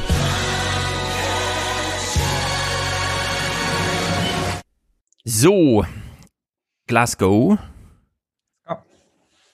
Man konnte hin, trotz Brexit. Irgendwie, Flugzeuge sind geflogen, aber Züge sind nicht gefahren. Das waren jedenfalls komische Geschichten, die man gehört hat. Mhm. Ja. Tina Hassel beginnt mit der Berichterstattung im Bericht aus Berlin. Äh, Grüße nach Glasgow. Die Bundesrepublik wird nur noch mit einer amtierenden äh, Regierung da vertreten sein. Das ist gut, dass wir eine amtierende Regierung Mhm. dahin geschickt haben und nicht irgendeine so Ja, Reichsbürger-Gilde oder sonst? so, ne? Also, Nur noch. Ja, sie sind nur noch amtierend. Also sie wollte eigentlich Geschäftsführer sagen, Ja, aber gut. Einen witzigen Versprecher kann man schon mal machen. Die Berichterstattung läuft hier schon unter der Maxime im Heute-Journal Upsi. Das Regelwerk für die Umsetzung des Pariser Vertrags muss nun endlich abgeschlossen werden. Denn bisher sind die statistischen Verfahren zur Erfassung der Klimadaten nicht vergleichbar. So muss nun festgeschrieben werden, mit welcher Methode zum Beispiel der Ausstoß des Klimagases CO2 ermittelt wird. Wenn das gelingt, ist das immerhin ein formaler Erfolg, auch ohne den ganz großen Hammerfall. Da habe ich das so gehört und habe gedacht, hä? Man will sich jetzt 2021 mal darüber verständigen, Mhm. nach welchen Maßstäben und Maßgaben überhaupt den CO2-Gehalt ermittelt. Ja, ne, es Bisher war hat man das eigentlich irgendwie- alles davor irgendwie überflüssig, weil wozu haben wir dann die ganzen schönen Statistiken, wer wie viel ausstößt und Co., Ja, wenn genau, jeder was steht einfach macht, eigentlich was er drin? will. Ja, fand ich auch Das erschütternd. Und das ist ja immer wieder, ne? Man macht so ein halbes Jahr lang irgendwie Chaos und Stress mit und so. Und dann hört man, ja, das RKI hat die Impfraten nochmal korrigiert. man hat noch so 10% gefunden irgendwo, ne? Man hat noch mal eine Umfrage gemacht, plötzlich spielten die Meldungen, wo man sich denkt, hey, aber es wurde doch jede einzelne Impfung abgerechnet bei den Krankenkassen oder der Mhm. Krankenkassenvereinigung da. Kann man das nicht einfach mal mitregistrieren, ja, so ein Bit mitlaufen lassen oder so? Nee, kann man anscheinend irgendwie nicht. Und hier schon wieder, ja. Die sitzen da zusammen und wollen jetzt mal sich darüber verständigen, wie man überhaupt CO2 ermittelt. Das war bisher einfach so schätzwert. Man hatte irgendwelche Wirtschaftsprüfer dran gelassen, die mal so eine Kalkulation je nach Wirtschaftsverkäufen von irgendwas gemacht haben und so. Also es, na gut, aber da sieht man schon mal, die Erwartung kann man durchaus runterschrauben. Das wäre ja schon mal ein Erfolg, wenn man das jetzt mal hinbekommt. Und der Ottmar Edenhofer war hier im Heute-Journal zugeschaltet und hat auch mal die Erwartung runtergeschraubt am 31., als es losging. Ja, ich glaube, Glasgow kann diplomatische Erfolge bringen, aber nicht den großen klimapolitischen Durchbruch. Dafür stehen die Zeichen nicht gut genug. Äh, Wir sehen weltweit, dass viele Staaten nach wie vor in Kohlekraftwerke in großem Ausmaß investieren. Und wir sehen auch 2021, dass nach Covid die weltweiten Emissionen steigen. Hm. Spielt mir so ein bisschen mit meinem Kulissenargument in die Hände. Hauptsache, es ist ein großes Medientheater und die Wirtschaftsleute wissen Bescheid. Ja. Das ist jetzt nicht mehr ein paar Jahrzehnte, also dass der Druck jetzt sozusagen steigt und irgendwann kommen politische Entscheidungen, aber die kann man durchaus schon mal antizipieren und vorbereiten und jetzt schon mal neu investieren. Und am Ende ist vielleicht die einzige Rettung, das habe ich ja mit Wolfgang auch schon immer mal so angedeutet, jetzt zuletzt erst, aber vielleicht muss man es nochmal richtig thematisieren, das Klima lässt sich nur retten, wenn die erneuerbaren Energien günstiger sind als die fossilen. Ja. Was sie heute schon sind, zumindest im laufenden Betrieb, nachdem man die Investitionen Ja. gemacht hat. Denn ein Kohlegrube zu graben ist sehr viel teurer, als irgendwie eine Autobahn zu überdachen mit Solarplatten. Also nur wir haben halt die Solarplatten noch nicht auf den Autobahnen, aber die Kohlegruben sind halt schon da. Jetzt einfach die Kohle, die man erreicht hat, abzubuddeln ist halt easy. In der Hinsicht fehlt es nur noch an den Investitionen. Aber ansonsten sind wir ja bei Solar schon bei 4 Kilowatt äh, pro, äh, 4 Cent pro Kilowattstunde. Da kommt ja eigentlich Kohle und erst recht Atomkraft und so gar nicht mehr hin. Ja? Also es gibt da gar kein Szenario. Außer halt der laufende Betrieb. Man muss halt die Anlagen immer erst bauen jetzt. Aber naja, in der Hinsicht fand ich Edenhofer, ich finde es eh mal krass, wie locker der da mal so sitzt, ne? Sagen, ja, also wahrscheinlich wird es alles nichts und es wird eh, aber ja, es ist halt wie es ist. Ich kenne mich ja da aus. Ich kommentiere das seit 30 Jahren zu. Naja, aber letztendlich äh, muss ja auch jedes Mal das Gleiche kommentieren. Ne? Es wird angekündigt, Das stimmt. jetzt kommt der große Wurf etc. Und dann setzt er sich halt immer hin und sagt, ja, den großen Wurf können wir nicht erwarten und geht dann halt so ein bisschen ins Klein, ins Klein, welche Hoffnung man sich dann machen kann. Und eigentlich hört dann auch keiner zu. Und dann ist zwei Jahre später der Mhm. nächste Gipfel und da muss er sich dann wieder hinsetzen und sagen, ja, der große Wurf wird es wahrscheinlich auch diesmal nicht werden. Und das Ja. Hoffen auf den großen Wurf hört dabei aber irgendwie nicht auf. Dabei muss man halt wirklich dann ähm, wie gesagt, es stört mich ja auch so ein bisschen bei diesem globalen Argument, weil jede Nation, die die Mittel hat, und dazu gehören wir ja auch, ähm, die sie frei machen kann, muss dann halt auch einfach sich an, an die eigene Nase packen und einfach mal machen. So, ne? Also Ja. da ist dann auch nichts mit, wir müssen jetzt hier ganz groß mit China einen neuen Vertrag aufsetzen und uns da einig werden. So, nee, warum haben wir die Solarautobahn nicht? Genau, und das ist nämlich super interessant, dieses einfach mal machen. Denn Edenhofer wird hier ja gefragt nach einer politischen Veranstaltung und jetzt habe ich ja eben gesagt, na wahrscheinlich wird es eine wirtschaftliche Lösung sein. Und er nennt jetzt die einzige politische Entscheidung, die eine wirtschaftliche Lösung provoziert, nämlich die Irritation über Preise, die nicht am Markt gefunden werden, sondern einfach feststehen. Und es ist das einzige Thema, was er hier mal äh, auch wirklich handgreiflich nennt. Ich glaube, es wäre gut, wenn die Europäische Union, die Vereinigten Staaten und auch China in einem, in einer Vorreiterallianz sich auf CO2-Mindestpreise einigen würden und versuchen würden, zum Beispiel Japan, Indien und Russland mit ins Boot zu holen, dann wären schon zwei Drittel der weltweiten Emissionen unter einem solchen Bepreisungsregime. Man würde dann zwei Drittel der weltweiten Emissionen ein Preisschild anheften. Das ist ja eigentlich schon gar kein politisches Argument mehr, ne? Es ist eine Ja. große politische Veranstaltung, weil er sagt, äh, es müssen einfach die Preise, es muss nicht diese Entscheidung her. Ja. Keine großen Programme, keine großen Pläne, keine großen Ziele, einfach es muss ein Preis halt her.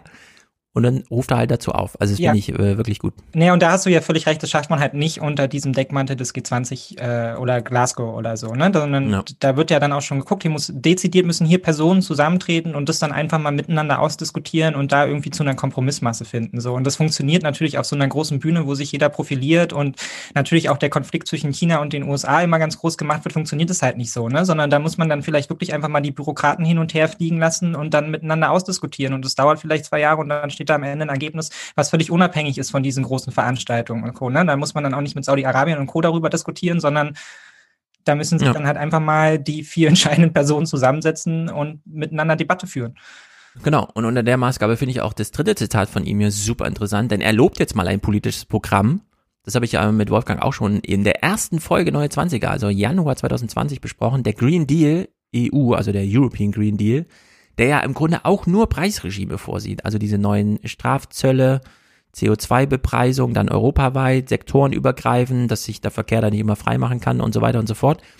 Und dieses, zu diesem Preisregime, das es ja eigentlich ist, das sich aber immer unter dem Deckmantel, es ist ein großes politisches Programm. Nee, am Ende geht es nur darum, äh, die Gelder zu mobilisieren, entweder über Irritation, dass es einfach privat dann vorgenommen wird, oder über das Bereitstellen staatlichen Geldes. Und da sagt Edenhofer einfach, finde ich gut. Deutschland ist ja nicht allein. Die Europäische Union hat einen enorm ehrgeizigen Plan aufgelegt, den sogenannten European Green Deal. Das gilt für alle Mitgliedstaaten äh, der Europäischen Union. Äh, Da hat Deutschland europäische Verpflichtungen übernommen, wie alle anderen Mitgliedstaaten auch. Und ich bin ziemlich zuversichtlich, dass dieser European Green Deal umgesetzt wird und auch ein Erfolg werden kann. Und dann muss eben Deutschland zusammen mit der EU das politische Kapital investieren, um die Vereinigten Staaten und China ins Boot zu holen. Man muss, darf ja nicht vergessen, beide USA und China haben zumindest vergleichbare Ambitionen. Ja, und warum haben sie sie? Weil sie die Schlüsseltechnologien identifiziert haben Ja. und jetzt das Wettrennen läuft, Ja. wer die Welt damit versorgt. Und das haben wir ja bei äh, Scholz, da, bei Anne Will vor zwei Wochen, äh, das habe ich ja auch mit Wolfgang geschaut, das ist ja wirklich äh, eigentlich glasklar, was er da will. Aber es äh, tropft hier nicht in diese alltägliche Berichterstattung rein, hier ist immer Tag eins. hier findet sowas nicht statt. Kleiner Exkurs, nur weil ich es super interessant fand. 2019 gab es Fernsehnachrichten von Hausärzten, die in der Hitzewelle dann irgendwie sagten, eigentlich haben wir dafür keinen äh, Kriterienkatalog. Ich weiß jetzt nicht, was ich im äh, ICD nachschlagen soll, aber hier haben Leute Hitzeerschöpfung. Ich muss sie krank schreiben. Und dann schreibe ich auch einfach drauf Hitzeerschöpfung. Wenn der Mhm. Arbeitgeber fragt, was soll denn das sein, sage ich, es ist Hitze und die sind erschöpft. Aber das gibt's doch gar nicht und so. Das, wie sollen es die Krankenkassen und so weiter? Sie haben es einfach erfunden und wollten eigentlich beim Ärztetag 2020 über Hitze und Klimawandel reden. Nur da kam Corona, äh, der Ärztetag ist ausgefallen. Wir konnten also jetzt schon ein Jahr Verzögerung vermelden beim Thema Hausärzte und Hitze, dass das mal wirklich Anklang findet. Jetzt, 2021, gab es wieder einen Ärztetag, aber nicht zum Thema Klimawandel. Also wir vermelden jetzt heute hier mal das zweite verlorene Jahr in der Medizin zum Thema Hitze. Am Montag wird es auf dem 125. Deutschen Ärztetag nicht ganz so voll wie hier in früheren Jahren, aber ein Teil der Medizinerinnen und Mediziner kommt wirklich nach Berlin, der andere Teil ist online mit dabei. Ein großes Thema natürlich, die Covid-Pandemie und die Konsequenzen. Ja, die reden natürlich jetzt erstmal über Corona, ist ja klar. Das ist das drängende Thema. In Rentenrepublik schreibe ich dann so, hier verdrängt ein drängendes Thema, ein katastrophales Thema, weil einfach dann auch Eile geboten ist unter den Katastrophen und da so ein gewisses Wettrennen stattfindet. Ja, Zwei. Sorry. Ganz kurz, ich wollte ganz zu dem Clip. Ich äh, finde es Mhm. wieder interessant, dass man hier 30 Sekunden oder 40 Sekunden darin verschwendet, wieder zu erzählen, dass unter Corona-Bedingungen das Treffen anders wird. Und wir haben nichts zu zeigen, außer Ja. Bilder von vor drei Ja. Jahren, wo wir zweimal erwähnen, dass das ja alte Bilder sind und jetzt sieht das ja anders aus. Also ich verstehe Ja. das nicht. Ja. Ja, ist einfach grotesk.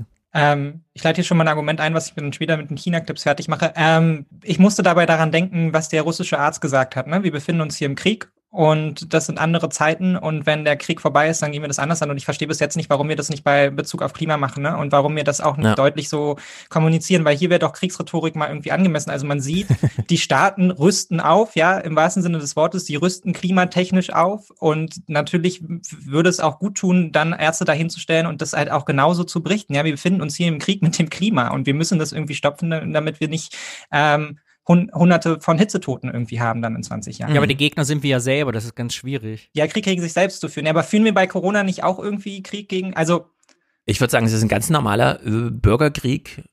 Da kämpft man ja auch gegen sich selbst. ja. Ja, dann muss er aber in der eigenen, du musst ja morgens aufstehen und sagen, hier, kauf keine Nespresso-Kapsel mehr, sonst.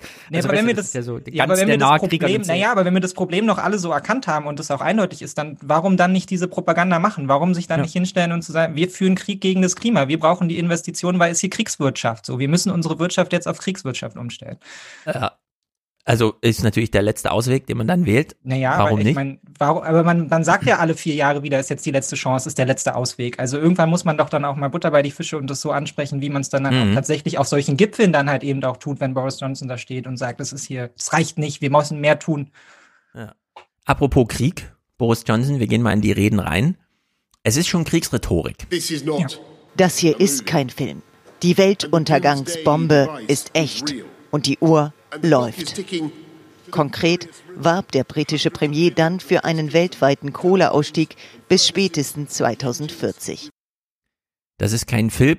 Die Weltkriegsbombe ist echt.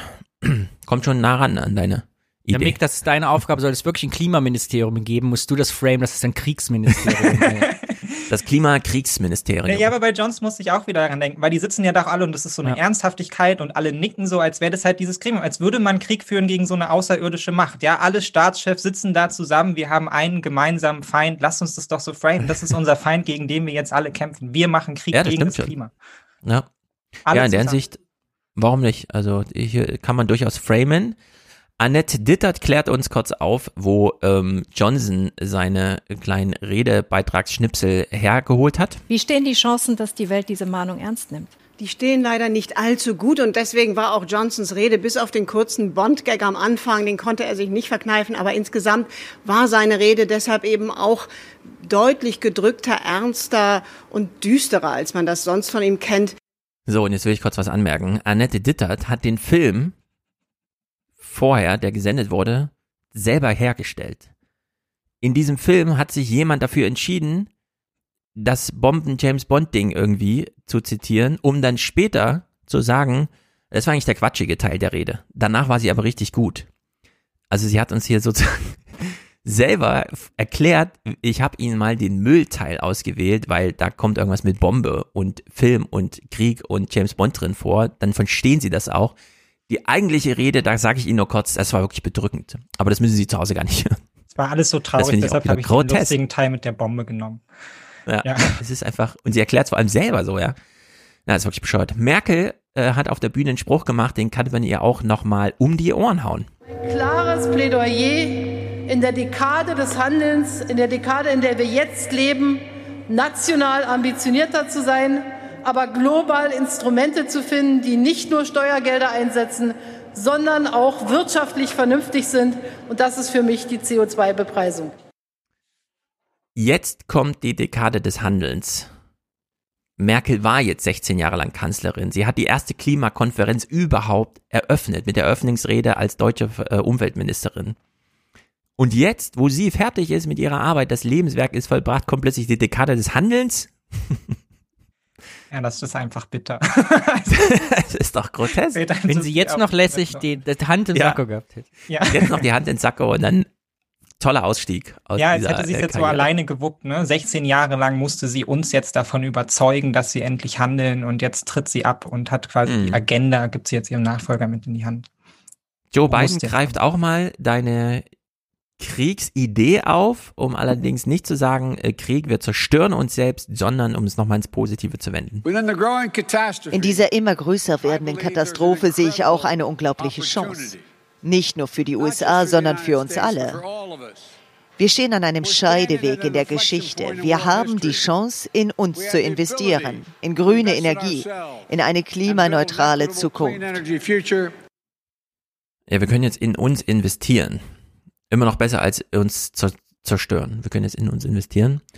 Gut, das sind alles diese Sprüche, lassen wir mal dahingestellt. Äh, allerdings, es blieb wirklich bei Sprüchen. Äh, also ich finde, Greta hat es ja auch ganz gut. Es ist halt bla bla bla. Ähm, Klaus Kleber weist uns nochmal auf eine Stilsache hier hin. Und damit zum langfristig wohl wichtigsten Thema dieser Da entschuldigt er sich wieder. Äh, die Sendung ist jetzt schon 20 Minuten rum. Wir haben ihn lauter Quatsch von der CDU erzählt. Jetzt Hm. mal zu dem wichtigsten Thema wahrscheinlich. Tage der Klimakonferenz in Glasgow. Wenn die scheitert, dann wird man sich wenigstens an eine große Rede erinnern heute. Eine Rede, die eine letzte Chance markierte. Gehalten nicht von einem Mann der Macht, sondern einem Mann des Wissens. Sir David Attenborough, 95 Jahre, der alte Meister der Natur- und Tierfilme, war gerufen worden, den Mächtigen ins Gewissen zu reden mit Fakten. Mit seiner ganzen Autorität führte er der Konferenz vor Augen, dass die Menschheitsgeschichte, alles, wovon unser Lebensstil und unsere Leben heute abhängen, das Ergebnis einer Gnade der Natur war. Das erinnert mich an so einen Spruch aus Face Off, diesen Film mit John Travolta und Nicolas Cage. Wo Dingsterbums im falschen Körper zu seiner Nicht-Ehefrau sagt, ah, es ist schade, dass du gehst, aber wie ist große Klasse. Das ist ja auch schade, dass die Welt untergeht, aber wie wir es zelebrieren, ist echt gut.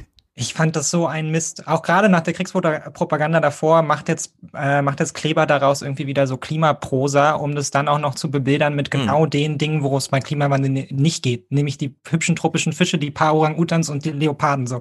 Das ist halt wieder genau das gleiche Muster, in das da jedes Mal reingeschlagen wird, damit wir jetzt Mitleid haben, weil wenn wir das Klima retten, dann retten wir ja die Orang-Utans. Das hat ja nichts mit uns zu tun. So, wir müssen mhm. einfach ein bisschen jetzt auch mal an die Natur denken und zurückgeben, so nach dem ja, Motto, du musst sehen, so ein Murks. Da sind aber auch Reis, da sind auch Reisfelder in fernen Ländern. Das kann man nicht so sagen. Guck mal, da ist auch wieder Ja. andere Ja, Menschen, stimmt. die uns nicht Da wird in- auch. Ernährung mal angerissen, ja, in so einem hübschen Aber ihr wisst ja, nicht wir, nicht hier. Klimawandel, da kann man nicht die Ahrtal-Bilder zeigen, weil da würde man das ja instrumentalisieren, so wie auch im Ahrtal kein Bundestagswahlkampf stattfand, weil da gibt's ja gerade nichts zu entscheiden im Ahrtal. Also in der Hinsicht, das ist alles die Verlogenheit, die hier um sich schlägt. Und nicht nur David Attenborough war nochmal da, sondern auch die Queen. Zumindest hat sie ein Video geschickt. Per Videobotschaft meldete sich die Queen. Die Staatenführer müssten nun handeln. Natürlich werden nicht alle hier die Vorteile dieser Handlungen genießen dürfen. Keiner von uns wird ewig leben. Aber wir tun dies nicht für uns, sondern für unsere Kinder und Kindeskinder und diejenigen, die auf sie folgen werden. our children's children and those who will follow in their footsteps. Eigentlich hätte ich erwartet, dass sie hier, wenn die Merk äh, wenn die äh, Queen so einen Satz sagt wie keiner von uns wird ewig leben, ja, dass sie da schon was ankündigt. Haben sie, wollen sie etwas ankündigen? Außer mir, ja. Ich hab auch Ja, also in der Sicht, Ich hab's ähm, geschafft, ja. so. Aber es, damit können wir nicht alle rechnen, so nach dem Motto. Nee. In der Sicht äh, bisher reden, reden, reden. Jeder versucht so ein bisschen. Joe Biden, äh, ich, grotesk, ja. Ich meine, wie sieht die, eigentlich müsste man sich die ganze Veranstaltung mal angucken, nur unter der Frage, was für ein Quatsch wird da auf der Bühne geredet. Weil die Ausschnitte, die wir bisher gesehen haben, waren ja schon alle Hanebüchen. Joe Bidens Spruch hier ist grotesk. Joe Biden entschuldigte sich für den Stillstand in der amerikanischen Klimapolitik unter seinem Vorgänger und versprach, den Ausstieg aus der Kohle zu beschleunigen, mehr Geld für den Klimaschutz in ärmeren Ländern zu zahlen, bilaterale Projekte zu fördern. Joe Biden steht da, entschuldigt sich für den Stillstand unter Trump und kommt selber mit leeren Händen, weil er nichts geliefert bekommt da gerade. Ja. Ne? das ist natürlich, da kommt dann der nächste Präsident, entschuldigt sich dafür, dass bei Joe Biden nichts funktioniert hat. Also das ist ja auch wirklich. Ja, ja, und auch diese, diese konstante Rückbezogenheit so auf Trump, ne? Jetzt wird alles gut. Jetzt haben wir es ja, Ja, eigentlich schon Zeit. geschafft, so. Jetzt Ja, kann es ja nur besser werden. Das ist äh, vielleicht am groteskesten. Bericht aus China. Äh, das fand ich ganz interessant. Es ist immer interessant, nach China zu schauen. Schon allein, weil China doppelt so viel Einwohner hat wie Europa und USA zusammen. Also fast jedenfalls. Äh, es ist einfach riesig, riesig, riesig. Windkraftanlagen, soweit das Auge reicht. Das ist das, was uns bei einer staatlich organisierten Pressetour in Ostchina gezeigt wird. Tatsächlich gibt es kein Land weltweit, das so viel Geld für regenerative Energien ausgibt. Bis 2030 soll 25 Prozent des Stromverbrauchs Chinas aus nicht fossilen Quellen stammen. Einige Testgemeinden sollen klimaneutral werden. Und das finde ich super interessant, während wir ja immer das große Projekt, wir schaffen es nur mit ganz Europa und so weiter, machen die Chinesen was super cleveres, auch wieder über die Umweltschiene. Sie nehmen einfach so richtige Mikroeinheiten. Kleine Städte, also klein heißt ja auch mal schon ein paar Millionen Einwohner und so, kleine Städte, die aber dann mal zu 100 Prozent einfach auf Erneuerbare umgestellt werden. klimaneutral werden. Wir versuchen, einige Gemeinden zu bauen, die CO2-arm bzw. CO2-neutral sind. Hier soll nur erneuerbare Energie genutzt werden und es soll ein rein grünes Energienetz aufgebaut werden. Super clever. Ähm, ja, weil, also weil du es gerade gemacht hast, das ist ja tatsächlich auch so, so funktioniert ja die chinesische Staatsstruktur äh, ja auch. Man denkt ja immer, das wird alles so von oben da äh, irgendwie reingegeben und es ist wahnsinnig, wahnsinnig eng und man hat kaum Freiheiten, aber auf einer lokalen Ebene haben ja die Verantwortlichen da tatsächlich wahnsinnige Freiheiten. Ne? Also man Genau. kriegt von oben die Ansage, das ist unser Fünfjahresplan, das ist unser Ziel, das wollen wir jetzt umsetzen und ihr guckt jetzt mal, wie ihr das auf die Reihe bekommt. Und dann macht jeder von diesen Lokalverantwortlichen, macht sich da einen Plan und versucht natürlich auch immer noch geiler zu sein als die ganzen Konkurrenten, die er da hat, ja, damit er im Zweifelsfall befördert wird und so weiter und so fort. Und macht dann halt den Plan für sich und versucht es halt in diesen fünf Jahren maximal effizient halt eben auszurichten. Und dann nach fünf Jahren wird evaluiert und im Zweifelsfall kommen dann halt da neue Personen rein oder man sagt halt eben, du hast es mega gemacht, du darfst jetzt hier aufsteigen und so. Das ist tatsächlich hoch faszinierend und das macht dieses Land dann tatsächlich trotz seiner Größe in vielen Bereichen halt wahnsinnig effizient so, weil die das halt so strukturiert haben von oben nach unten. Ja, vor allem ist das einfach mal ähm, so gebaut, dass man damit was anfangen kann, ja. Während man in Deutschland sich einfach freut, dass man jetzt sieben Gigawatt in der Nordsee hat, dann stellt man zehn Jahre später fest, ach, wir haben gar keine Stromleitung gelegt ja. äh, ist das hier einfach gleich integriert. Ja, es wird halt von dem Haus, das der Strom verbraucht, direkt äh, aufziehend gefragt, wie müssen wir es dann organisieren, wo kommt der Strom her, und dann wird halt gebaut. Und in der Hinsicht sind diese Börsenberichte aus Deutschland immer so ein bisschen traurig. In den ersten neun Monaten kam so viel Leistung aus Windkraft ans Netz wie im gesamten Jahr 2020. 345 Windkraftanlagen insgesamt. Die meisten, 76, wurden in Brandenburg aufgestellt, gefolgt von Niedersachsen mit 71 und 50 in Nordrhein-Westfalen. In Bayern waren es hingegen nur acht. Ach, ja, also man meine, kriegt aus China so einen Bericht, ja. es werden doppelt so viele Windräder gebaut wie überhaupt auf der ganzen restlichen Welt und wir zählen sie so einzeln ab, ne? Ja, es ist so erbärmlich. 50 da, 17 da. Es ist wirklich so erbärmlich und da, also da bringe ich jetzt auch mein Kriegsargument zu Ende, weil ich meine, das, was man ja in China sieht, ist ja, ähm, da ist ein Projekt, da macht man irgendwie, alle zusammen ziehen da halt irgendwie an diesen Schrank. Und natürlich ist es auch Propaganda, ja, aber China macht ja diese Umstellung und zwar macht, macht sie proaktiv und sagt, das ist jetzt hier quasi unsere Art von Kriegswirtschaft. Wir stellen alles darauf um. Und wenn ich solche Bilder sehe davon, wie die da gemeinsam, ja, an den Windkraftanlagen schweißen und diese Bilder voll mit Booten, wo die alle schon fertig stehen und bis zum Horizont ja. Windkrafträder, da hat man doch auch Bock mitzumachen. Also Propaganda jetzt hin oder her, aber das ist doch eigentlich so, die Projekte, die man sich auch wünscht, um Menschen dafür zu mobilisieren und zu sagen, ihr könnt hier auch mitschaffen. So, ne? Letztendlich versucht es Bayern über ja so einen Jobmotor auch und das ja. ist auch die Idee hinterm Green New Deal. Aber das muss man, finde ich, auch dann äh, mit Bildern und halt auch handfest irgendwie vermitteln, dass es hier gemeinsames nationales Projekt ist, an dem alle mitziehen, dieses Ziel zu erreichen irgendwie. Und das wäre zum Beispiel auch mein Auftrag, um jetzt hier einmal ganz kurz, weil wir machen das heute sonst nicht, ja, den, den Bogen zur Ampel zu schlagen. Aber ich hatte auch vor äh, kurzem wieder mit Dietz das Gespräch äh, auf, auf Twitter, so wir, wir kabbeln uns ja auch ein bisschen immer darum, so sehr sehr bereichernd. Die, die kappelt sich mit jedem. ich, ich, weiß, also wie gesagt, ich meine es ganz ehrlich, es ist sehr, sehr bereichernd, dann auch mal äh, hinterfragt zu werden bei dem, was man sich da so vorstellt. Aber wir kommen ja. da halt eben bei bestimmten Sachen auch immer zu dem gleichen Ding, nämlich Deutschland traut sich und der deutsche Staat traut sich selbst nichts mehr zu. Ja, also man ist so letztendlich davon gefangen genommen von all diesen fehlgeleiteten Projekten, ja, sei es jetzt BER, sei es irgendwie Autobahnmaut, dass man sich daraus Stück für Stück zurückzieht. Und das merkt man ja in der Ampel auch schon. Ne? Das soll dann alles irgendwie die Wirtschaft regeln, ja, man, man macht halt so grobe Rahmenbedingungen und die sollen es dann irgendwie wuppen, anstatt einfach mal zu sagen, das ist unser Projekt, das greifen wir uns jetzt auch, ja. Infrastruktur ist unser großes Ding. Wir bringen das jetzt auf den Weg, wir bringen die Investitionen auf den Weg und wir stoßen das jetzt an. Als deutscher Staat, als Regierung ist das unser mhm. Ding und damit auch so ein Stück weit Vertrauen in, in die Handlungsfähigkeit von Politik wiederherzustellen. Ja, dass man eben nicht der Spielball ist von irgendwelchen großen globalen Mechanismen und man kann ja eh nicht so richtig machen, sondern das einfach mal in die Hand zu nehmen und anzugehen. So. Und das, aber während das total interessanter Gedanke ist, weil es dann, wenn wir den China-Clip gerade gesehen haben, wo du sagst, ne, dann steht das alles bereit und die Städte komplett, ist bei uns ja genau andersrum, dass dieses, was ich mit BER und Stuttgart 21 so, also als große Projekte da, äh, ja bis ins Lokale auch zurückzieht. Also es funktioniert mhm. nicht nur in den großen Projekten, sondern ich glaube, jede Stadt ab 50.000 Einwohner hat zu Hause so ein Projekt, wo du genau weißt, ah, das geht schon wieder nicht und kostet 10. Also ja. in Köln ist die Oper, kostet ja. statt 20, äh, statt 70, Milliard, äh, 70 Millionen jetzt irgendwie 900 Millionen. Leverkusener ja. Brücke ist kaputt. Also es zieht sich sehr ins Lokale, wo man das Vertrauen in Ja, aber es sagt halt, es ist halt so ein negatives Mantra, was man da immer wieder bedient und was natürlich in der Politik auch ankommt, ne? dass man gar nicht erst versucht, quasi selber zu machen, sondern eigentlich schon den Gedanken mitdenkt, dass man ja selber und der Staat nichts auf die Reihe bekommt. Und deshalb zieht man sich dann politisch zurück, ja. weil man immer sagt, nein, die Wirtschaft kann es ja eh besser. Haben wir ja gesehen.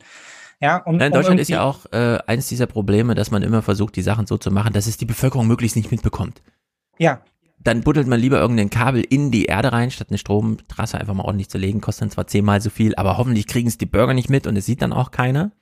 Äh, diese ganzen Planfeststellungsverfahren, die immer zehn Jahre lang laufen und dann am Ende mal kurz, weil es verpflichtend ist, ausgelegt werden. Äh, und hier bei diesem Strom eben auch, ne? Und dann diese Größe der Projekte. Äh, ich meine, klar, wir wollen alle, dass Windräder irgendwo rumstehen. Und wir freuen uns dann, wenn wir sie sehen. Ne? Aber wenn man echt mal vergleicht, so ein 10 Megawatt Windrad, also eins, 10 Megawatt, das einfach mal an der Küste oben steht, 200 Meter ist der Turm hoch, äh, dreht sich dann auf 300 Metern Höhe und so weiter, ne? macht echt Strom einfach. Und stattdessen dann so dieses, dieses Kleindeutsche sich freuen über ein, ein Windrad hier, ein Windrad da, dass man dann irgendwie in Nordrhein-Westfalen, ich meine Nordrhein-Westfalen, Da leben 18 Millionen Menschen. Das ist die sechstgrößte Region Europas als eigenes Land. Größer als Österreich, größer als die Schweiz. Äh, und wir freuen uns über 50 Windräder, die wir da aufgestellt haben. Und es ist dann abends eine Meldung in den Nachrichten. Ja, so, ne? und es ist halt ein, ja, und am Ende ist es halt einfach eine erbärmliche Leistung, die man dann dort sieht. Ne? Und das ist Ja. jetzt auch nichts, wo man Bock hat, irgendwie mitzumachen. Und ich glaube halt auch wirklich, dass aber dieses aktiv, sich das zu greifen und als Staat zu sagen, das ist unser Projekt, das ist unsere große Agenda, ähm, auch an vielen anderen Stellen Probleme irgendwie, die, die viele Menschen inzwischen haben mit der Handlungsfähigkeit von Politik und so einem ähm, Verlust von Vertrauen in Demokratie wiederherstellen kann. Ja, dass man Mhm. einfach sich diese Projekte nimmt und sagt, das ist unser Ding, das machen wir jetzt und unsere Agenda ist jetzt 10.000 Windkraftwerke. So. Genau. Und die Motivation ist ja ganz anders gelagert, wenn wir ähm, das, was wir eben schon gemacht haben, zu sagen, Politik ist hier nur Kulisse, selbst die allergrößte Politik, also Biden einfach zu sehen, wie er da sitzt in so einem Gremium und dann heißt es einfach, das ist wichtig, was die da gerade besprechen. Ach, die reden über Klima, na dann ist Klima wichtig. Äh, also, dass man Politiker nur noch als Kulisse braucht oder die ganze Politik zum Thema. Und das ist ganz interessant, man muss es aber sehr rauskratzen hier aus der Berichterstattung, ist nämlich dieses ganze Thema Green Finance und so, also das, was am European Green Deal dranhängt. Zum einen hören wir hier mal Klaus Kleber, der moderiert begrifflich irgendwie ganz clever, hat da noch so einen Schlenker drin, aber es geht doch mehr ins Eingemachte, als er sich hier zugestehen möchte oder uns. Langsam, noch ziemlich langsam, verlagern sich Investitionen in Richtung einer grünen Zukunft. Wer an Börsen und anderen Quellen Geld abzapfen will, der muss seine Ideen und sein Produkt auch als grün verkaufen können. So, der muss seine Ideen als grün verkaufen können, auch wenn sie gar nicht grün sind. Das ist ja mal das Greenwashing, was hier gleich so drinsteckt als Vorwurf. Aber sie haben mal kurz über Green Finance gesprochen. Also diese Idee, dass man jetzt einfach sagt, der Staat darf durchaus investieren. Es muss nur sichergestellt werden, dass er nicht in Sachen investiert, die das Klima schädigen. Also braucht man da irgendwie einen Kriterienkatalog, wo man das so ermisst und dann auch denjenigen, die die Investitionsgelder haben wollen, so eine Handreichung gibt, was bezahlt der Staat und was bezahlt er nicht. Und das äh, war eine ganz gute Minute Berichterstattung. Green Finance ist eines der großen Themen auf der UN-Klimakonferenz. Heute zog Finanzminister Rishi Sunak für britische Finanzinstitutionen und börsennotierte Unternehmen die Zügel an. Wir werden es verpflichtend machen, dass Firmen klare und realistische Pläne vorlegen, in denen sie darstellen, wie sie den Übergang zur Klimaneutralität schaffen. Auch freiwillig haben Unternehmen natürlich längst begonnen, klimabewusst zu investieren. Lange stieg das grüne Wachstum jährlich um 25 Prozent. Doch schon vor der Corona-Krise schwächte es sich ab. Und die bisher 632 Milliarden Dollar pro Jahr reichen bei weitem nicht. Um bis 2050 Klimaneutralität zu erreichen, müsste es rund sechsmal so viel sein. Die Staaten haben wirklich eine große Verantwortung. Sobald Investoren einfach ein, ein, ein sicheres Umwelt, Umfeld sehen, das durch Anreize geschaffen werden kann, dann gehen sie in diesen Bereich. Und das ist etwas, wo, wo man sicher gehen muss, dass es nicht weiterhin äh, Subventionen gibt für sozusagen ähm, die, die fossilen äh, Energieträger. Ja, und es ist ja grotesk, so wie sie sagt, ähm, ja, die Investoren wollen einfach nur eine Garantie, eine Sicherheit, eine Perspektive. Dann sind sie auch bereit, dafür Geld auszugeben. Das muss halt nur eine Renditerechnung einfach da liegen. Ja. Wir wissen ja aus dem deutschen Einzelhandel, ein Prozent Rendite reicht da schon, ja. Also die Marge muss jetzt nicht astronomisch sein. Hauptsache mehr als, was weiß ich, in dieser Nullzinslage und so weiter, dass überhaupt was abfällt. Da ja schon die zwei Prozent garantierten Green Bonds und so weiter. Und Jetzt haben wir das ja noch nicht gesehen. Die Politiker können sich auf nichts einigen und man weiß nicht mal, wie ermittelt man eigentlich CO2-Gehalt. Und deswegen ist ja BlackRock reingesprungen und hat gesagt, wir machen einfach ESM, also Aaron, Iron, äh, äh, also hier E für äh, ähm, Environmental oder wie auch immer, also Mhm. Umwelt und S sozial und äh, das letzte ist dann irgendwie Management und so weiter, dass man da nochmal, aber die, das E vor allem, ja, dass man sich auf die Umwelt schon mal einschießt und ein Investitionsumfeld schafft, wo man sagt, wir haben hier ganz viele private kleine Investoren, die bringen unser Geld zu uns, das summiert sich auf 8 Billionen Dollar. Und wir geben es dir aber nur weiter, wir gehen nur in deine Idee rein, wenn sie irgendwie hinsichtlich Klimaneutralität uns etwas verspricht, nämlich zum Beispiel, dass in 30 Jahren noch ein bisschen Markt da ist, damit wir in Teilnehmer des Marktes ja. in, äh, investieren können und nicht einfach nur noch alles verbrannte Erde ist, ja, weil dann hat ja keiner Interesse dran und vor allem nicht BlackRock, die ja in solchen Perspektiven dann denken, wurde natürlich dann viel kritisiert, der ehemalige ESM-Chef von BlackRock ist ja auch, habe ich ja im Salon alles gelesen, kritisch aufgetreten, hat gesagt, das ist bisher auch alles nur so Augenwischerei. Aber es gab das zumindest auf wirtschaftlicher Unternehmensseite In der Politik gab es das ja noch nicht. Und 2021 hat man jetzt sich mal durchgerungen, okay, dann gründen wir jetzt mal eine Behörde, die sich mal um diese Kategorisierung und Katalogisierung äh, grüner Investitionsmöglichkeiten äh, interessiert. Heute fiel die Entscheidung, Frankfurt wird Hauptsitz einer neu geschaffenen Wer sonst als Frankfurt natürlich. Institution, die die wichtige Aufgabe bekommt, überhaupt erstmal weltweit gültige Nachhaltigkeitsnormen zu entwickeln. Bislang gibt es die so nämlich gar nicht. Das soll der ISSB, der International Sustainability Standards Board, nun ändern. Er soll konkret weltweite Standards für die klimabezogene Finanzberichterstattung von Unternehmen festlegen. Geld muss jetzt ganz schnell, viel schneller als bisher grün werden. Damit das passiert, müssen die Investoren hier an der der Börse aber beurteilen können, welches Geschäftsmodell ist denn überhaupt wirklich nachhaltig und welches nicht. Und genau dafür benötigt man diese transparente und vor allem überall gleiche Berichterstattung. Fakt ist nämlich, dass das weltweit derzeit noch ein ziemlicher Flickenteppich ist. Und damit sind derzeit dem Greenwashing, also dem Etikettenschwindel, Tür und Tor geöffnet. Ja, und es ist super interessant, dass äh, wie langsam auch diese Einsicht auf linker Seite, also so linke Twitter-Blase, Fridays for Future und so weiter, dass am Ende solche Gelder nur dann in die richtige Richtung fließen, wenn man wirklich weiß, wie die Formulierung in den Verträgen aussehen. Ja, also wenn es juristisch einfach mal formuliert wurde. Ja. Und das wird jetzt so langsam gemacht. Wir wissen dann irgendwann, was ist wirklich eine CO2-Tonne, wo kommt sie her, wie ermittelt man das? Oder auch bei Investitionen, in was investiert man eigentlich und wie klimawirksam ist das dann? Ich finde das sehr, muss halt formuliert werden. Ich finde das sehr spannend, weil, wie du sagst, Mick, ne, mit dem, mit dem positiven Bild und so. Vielleicht ist sowas ja auch gerade nötig, weil das, auch das strahlt ja wieder ins kleine Lokale. Also ein Freund von mir oder ein Freund von mir baut, hat in so einem 20-Parteien-Haus, wird gerade gebaut. Die fangen jetzt, haben die angefangen zu bauen. Und in der Tiefgarage gibt es keine Anschlüsse für Elektroautos, weil sich die Hausgemeinschaft entschieden hat, nee, das bräuchte man nicht, weil das alles auf dem Bauchgefühl beruht. Und die, ja. die, die, die, Klimalage bei denen ist, brauchen wir nicht, nötig. Ach, die nächsten zehn Jahre machen wir irgendwann. genau. Und das ist natürlich krass, weil das auch dann, ne, wenn, wenn das politisch so gemacht wird und die Wirtschaft da irgendwie versucht da zu sagen, jetzt, wir haben die Kabel und die Steckdosen, die Walletboxes, ja. aber die Leute sagen, nee, ja. Ja, du hast ja in Deutschland die Lage, äh, dass wir die Hausdächer haben, die genug Strom produzieren könnten, ja. um alle Autostellplätze, die man in der Innenstadt in fünfstöckigen äh, Parkhäusern hat, um die zu versorgen. Ja. Nur die Kabel liegen halt nirgendwo. Ne? Und die Aufbauten auf den Dächern sind ja nicht wahnsinnig teuer. Also für, was weiß ich, 25, 30 Quadratmeter auf einem Dach zahlt man irgendwie 10.000 Euro und da fällt achtmal mehr Strom raus, als dieses Haus da drunter verbraucht. Also man ist sofort ein Nettoexporteur von Strom. Diesen Export gibt's auch wieder nicht. Dann sagen alle, ja, kauft dir doch eine Batterie, stellt eine Batterie in den Keller, die ist dann wieder wahnsinnig teuer. Könnte aber billiger werden, wenn die dann in fünf Jahren so aus den ersten Schwung großer Elektroautoflotten rausfällt. Weil die gehen ja immer noch. Sie haben halt nur nicht die 90 Prozent, sondern mhm. nur 70 Prozent Wirksamkeit, aber so um den Keller in die Ecke zu stellen, wird's ja reichen. Also sind jetzt unglaublich viele Ideen, aber es wird nicht gemacht. Das ganze Haus bauen ist immer noch nicht ordentlich in der Klimapolitik verankert. Wir haben ja, den Betrieb von Häusern, ja, gedämmt für die Heizung, ja. aber ja, ja, es liegt alles brach. Man muss alles mal, aber es muss halt einfach nur mal politisch formuliert werden, damit klar ist, was in den Verträgen am Ende drin steht. Und das wird jetzt endlich mal gemacht. Und äh, wir sehen hier schon diese Berichterstattung, die wir hier gerade haben. Also der Börsenberichterstatter sagt uns, in Frankfurt wird eine Behörde eingerichtet, die dann das Green Finance für die EZB und BlackRock und so weiter organisiert.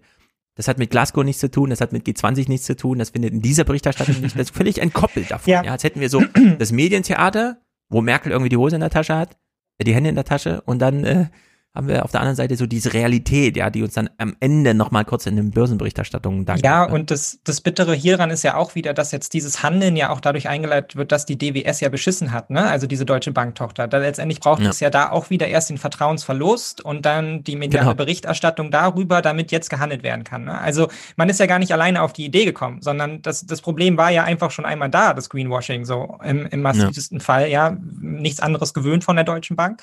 Ähm, Und, und jetzt muss man, jetzt muss man halt handeln, so. Und, ja. und so ja, ist es halt bei, bei so vielen Sachen.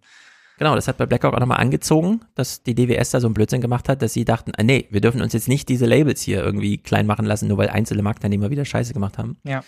Naja, Deutschland-Trend, also nicht nur die Politiker sorgen gerade für ordentliche Kulisse, auch ihr Publikum. Erstmal der Blick auf den Handlungsbedarf. Aktuell sagen 43 Prozent der Bürgerinnen und Bürger, der ist sehr groß beim Klimaschutz, plus fünf Punkte im Vergleich zu vor zwei Jahren. 40 Prozent sagen, er ist groß, minus drei. Insgesamt sagen aber 83 Prozent, wir müssen dringend etwas tun bei diesem Thema. Ja, es sind immer mehr Menschen besorgt. 5% plus bei sehr großer Handlungsbedarf, minus 3 bei groß. Das sind wahrscheinlich die, die hochgewandert sind, in die sehr groß Kategorie. Äh, also in der Hinsicht ähm, Ähm, langsam, So mittel mühsam. gibt's gar nicht. Es gibt nur groß, sehr groß, wenig. So mittel oder so lala. Reicht so. Reicht so. Die machen Ähm, 83 Prozent voll, dann bleibt ja eigentlich mehr Ja. zu verteilen. Der Kuchen ist verteilt, die Leute sind besorgt. In der Hinsicht wissen jetzt auch alle, okay, dann müssen wir Ja, aber mal ich die neuen das- Renditechancen nehmen. Ich finde das zu wenig. Ich würde das auch als, als Medienaufgabe sehen. Also wenn wir uns damit alle einig sind, dass der Klimawandel ein Riesenproblem ist und wir da umbauen können, dann müsste man doch jetzt angesichts von 43 Prozent einfach Propaganda machen, oder? Damit man irgendwie bei Ja, 56 ist wie beim Prozent Impfen. oder Wir so müssen landet. eigentlich der Aufschrei müsste da sein, wie kann es sein, dass 40 Prozent der Leute immer noch nicht sagen, irgendwie ist, äh, wir Ja. lassen jetzt hier. Also we- weiß ich nicht. Ich als Medium würde das als Aufgabe verstehen, weil ich meine, da ist ja jetzt nichts, worüber wir da groß diskutieren müssen. Es gibt da massiven Handlungsbedarf. Also ist jetzt Ja. auch der Moment, wo man einfach mal, und ich weiß, das gefällt Ihnen da gar nicht, weil man berichtet ja nur, was ist, ja. Man macht ja keine eigenen, hat ja keine eigene Haltung, aber eigentlich finde ich, ist da der Moment für Propaganda, jetzt zu sagen, Leute, wir machen jetzt hier aktive Klimaberichterstattung. Unser Ziel ist, dass die Zahl von 43 Prozent auf 56 Prozent oder so geht, ja. Hm. Und zu was öffentliche Meinung führt und getroffene Renditeentscheidungen, also wenn irgendwann nicht mehr der laufende Betrieb, sondern auch wieder Neuinvestitionen sein müssen, um etwas zu erwirtschaften, das zeigt ganz interessant in Deutschland die Atomenergie, denn während die ganze Welt und auch die UN-Klimakonferenz gerade wieder im Atom, ja durchaus diskutiert und Greta das ja auch nicht ganz ausschließt, ist das in Deutschland absolut geregelt. Der 2011 beschlossene Atomausstieg Deutschlands wird seit Jahren diskutiert und in diesen Wochen werden die Fragen lauter, ob Deutschland nicht zurück zur Kernkraft sollte, um die Klimaschutzziele einzuhalten. Valerie Haller, wie realistisch wäre denn überhaupt eine Rückkehr zur Kernkraft in Deutschland?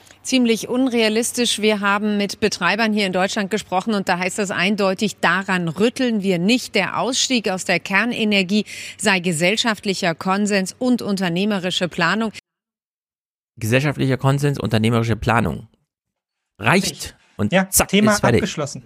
Aber pass mal, auf, pass mal auf, die CDU baut darauf noch ein Parteiprogramm auf. Also Ja, die äh, Vizechefin, die, äh, wie heißt der, BH, meinte ja schon, wir haben nie mit unseren Mitgliedern über den Klima, äh, über den Atomausstieg gesprochen. Selbst da nochmal drüber sprechen. Aber Okay, das ist, reicht Clips eigentlich zur- hier, ne? Also das Ja. ist, reicht jetzt einfach und es beendet das Thema. Müssen Ja, wir nicht nochmal einen Leitartikel besprechen, so. Liebe durch. Welt. Vor allem, wenn wir jetzt eine neue grüne Regierung, die bekämen das ja nie äh, gerechtfertigt vor ihren Leuten. Die Ampel.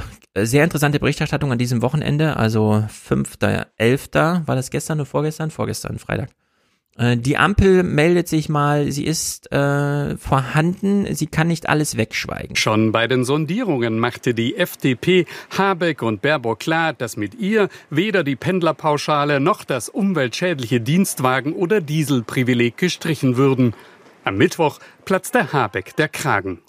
Wenn man sich umweltschädlich verhält, das ist schon schlecht genug. Aber wenn der Staat das auch noch fördert, dann darf man sich nicht wundern, dass es in Glasgow nicht richtig vorangeht.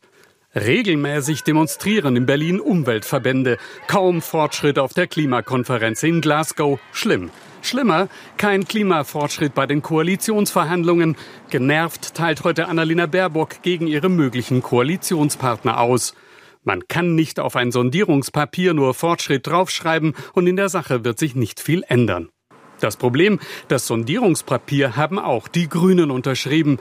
Dass ihre Inhalte darin nur schwammig zu finden sind, sei ein taktischer Fehler, sagen Experten. Ich glaube, die mussten sich jetzt einfach kurz melden, oder?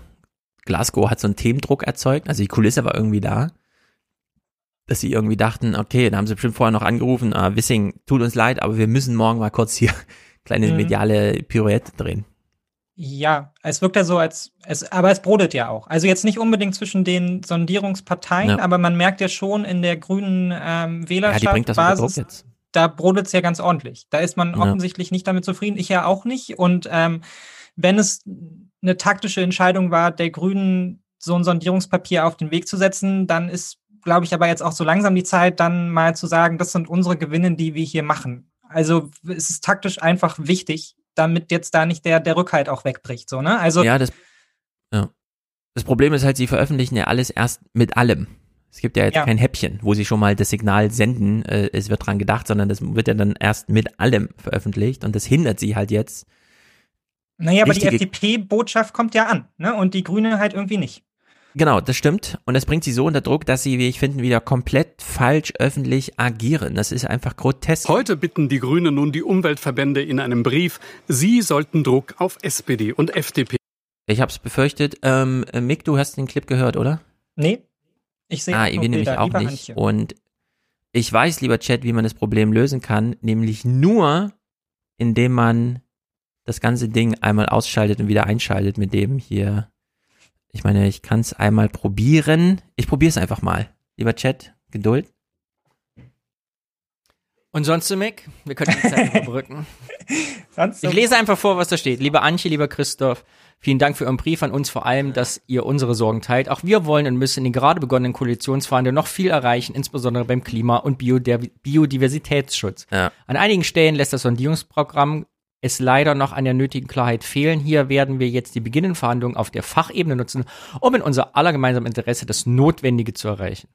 Sehr gut. Ich mache hier mal.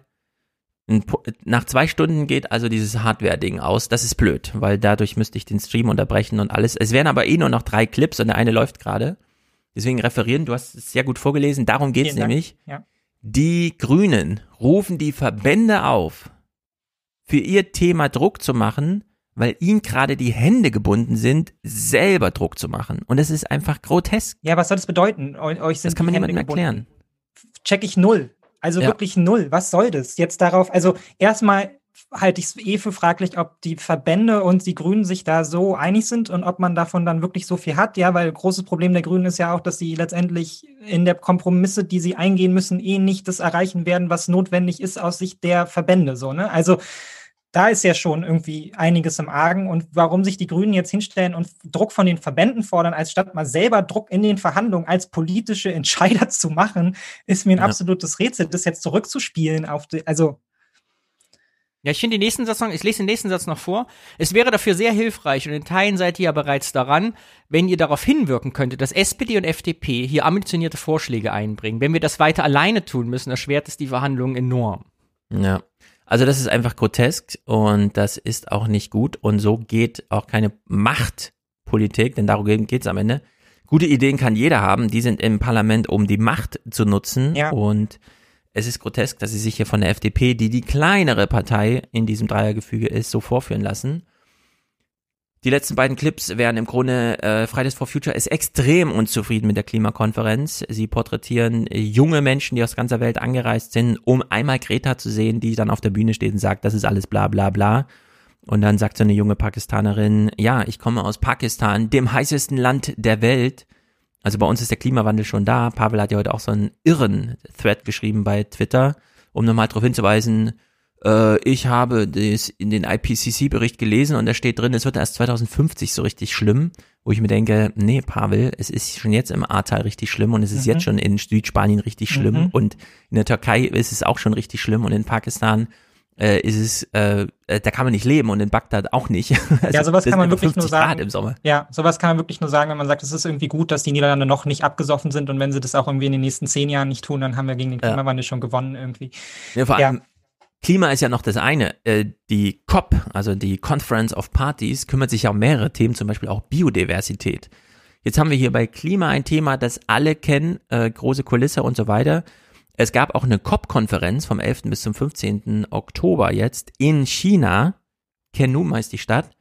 Null Berichterstattung. Ja, also die UN treffen sich zum Thema Biodiversität weltweit. Also die gleichen Gremien im gleichen Ausmaß. Jede Länder schicken Delegationen wie jetzt in Glasgow zum Klima, aber zur Biodiversität.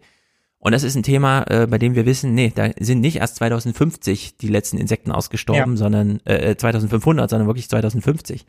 Und äh, sowas dann auf Twitter zu schreiben, finde ich einfach grotesk, ja. Sondern hier ist genau das nötig, was die Grünen offenbar gerade nicht hinbekommen, nämlich Druck, Druck, Druck, um hier mal zu Veränderungen zu führen. Und das Einzige, was noch zu vermelden wäre, aber das ist dann nicht schade, dass man diesen Clip nicht spielen kann, Kurzmeldung im Heute-Journal am 5. Die Grünen drohen damit, den Ampeltermin zu verschieben. Die SPD hat ja schon am 5. Dezember einen Parteitag anberaumt, um den Koalitionsvertrag abzusegnen, damit am 6. Dezember, wie angekündigt, am Nikolaustag Olaf Scholz im Bundestag zum Kanzler gewählt werden kann. Und äh, ob man das jetzt eine Woche später macht oder nicht, ist hier bei dieser Aufgabe wirklich so ein bisschen grotesk, ja, das als Drohung. Also vielleicht machen wir es dann erst am 12. Dezember, ja. Also benehmt euch mal und so. Das ist einfach schlimm.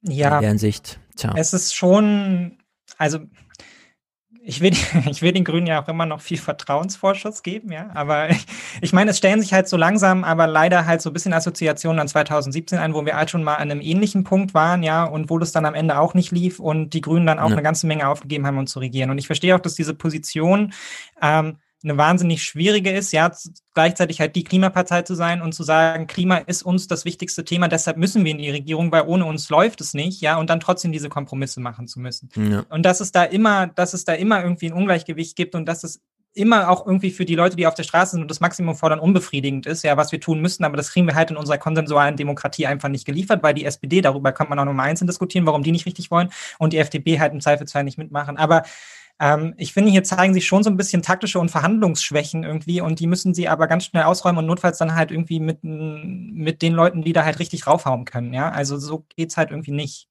Ja. Und ich finde, genauso wie ich mich vor ein paar Wochen mal tierisch darüber aufgeregt habe, dass die SPD jetzt irgendwie in den eigenen Opferstatus zelebriert, weil Fridays for Future vor der Haustür mal gesagt hat, wer hat uns verraten? Sozialdemokraten, ja.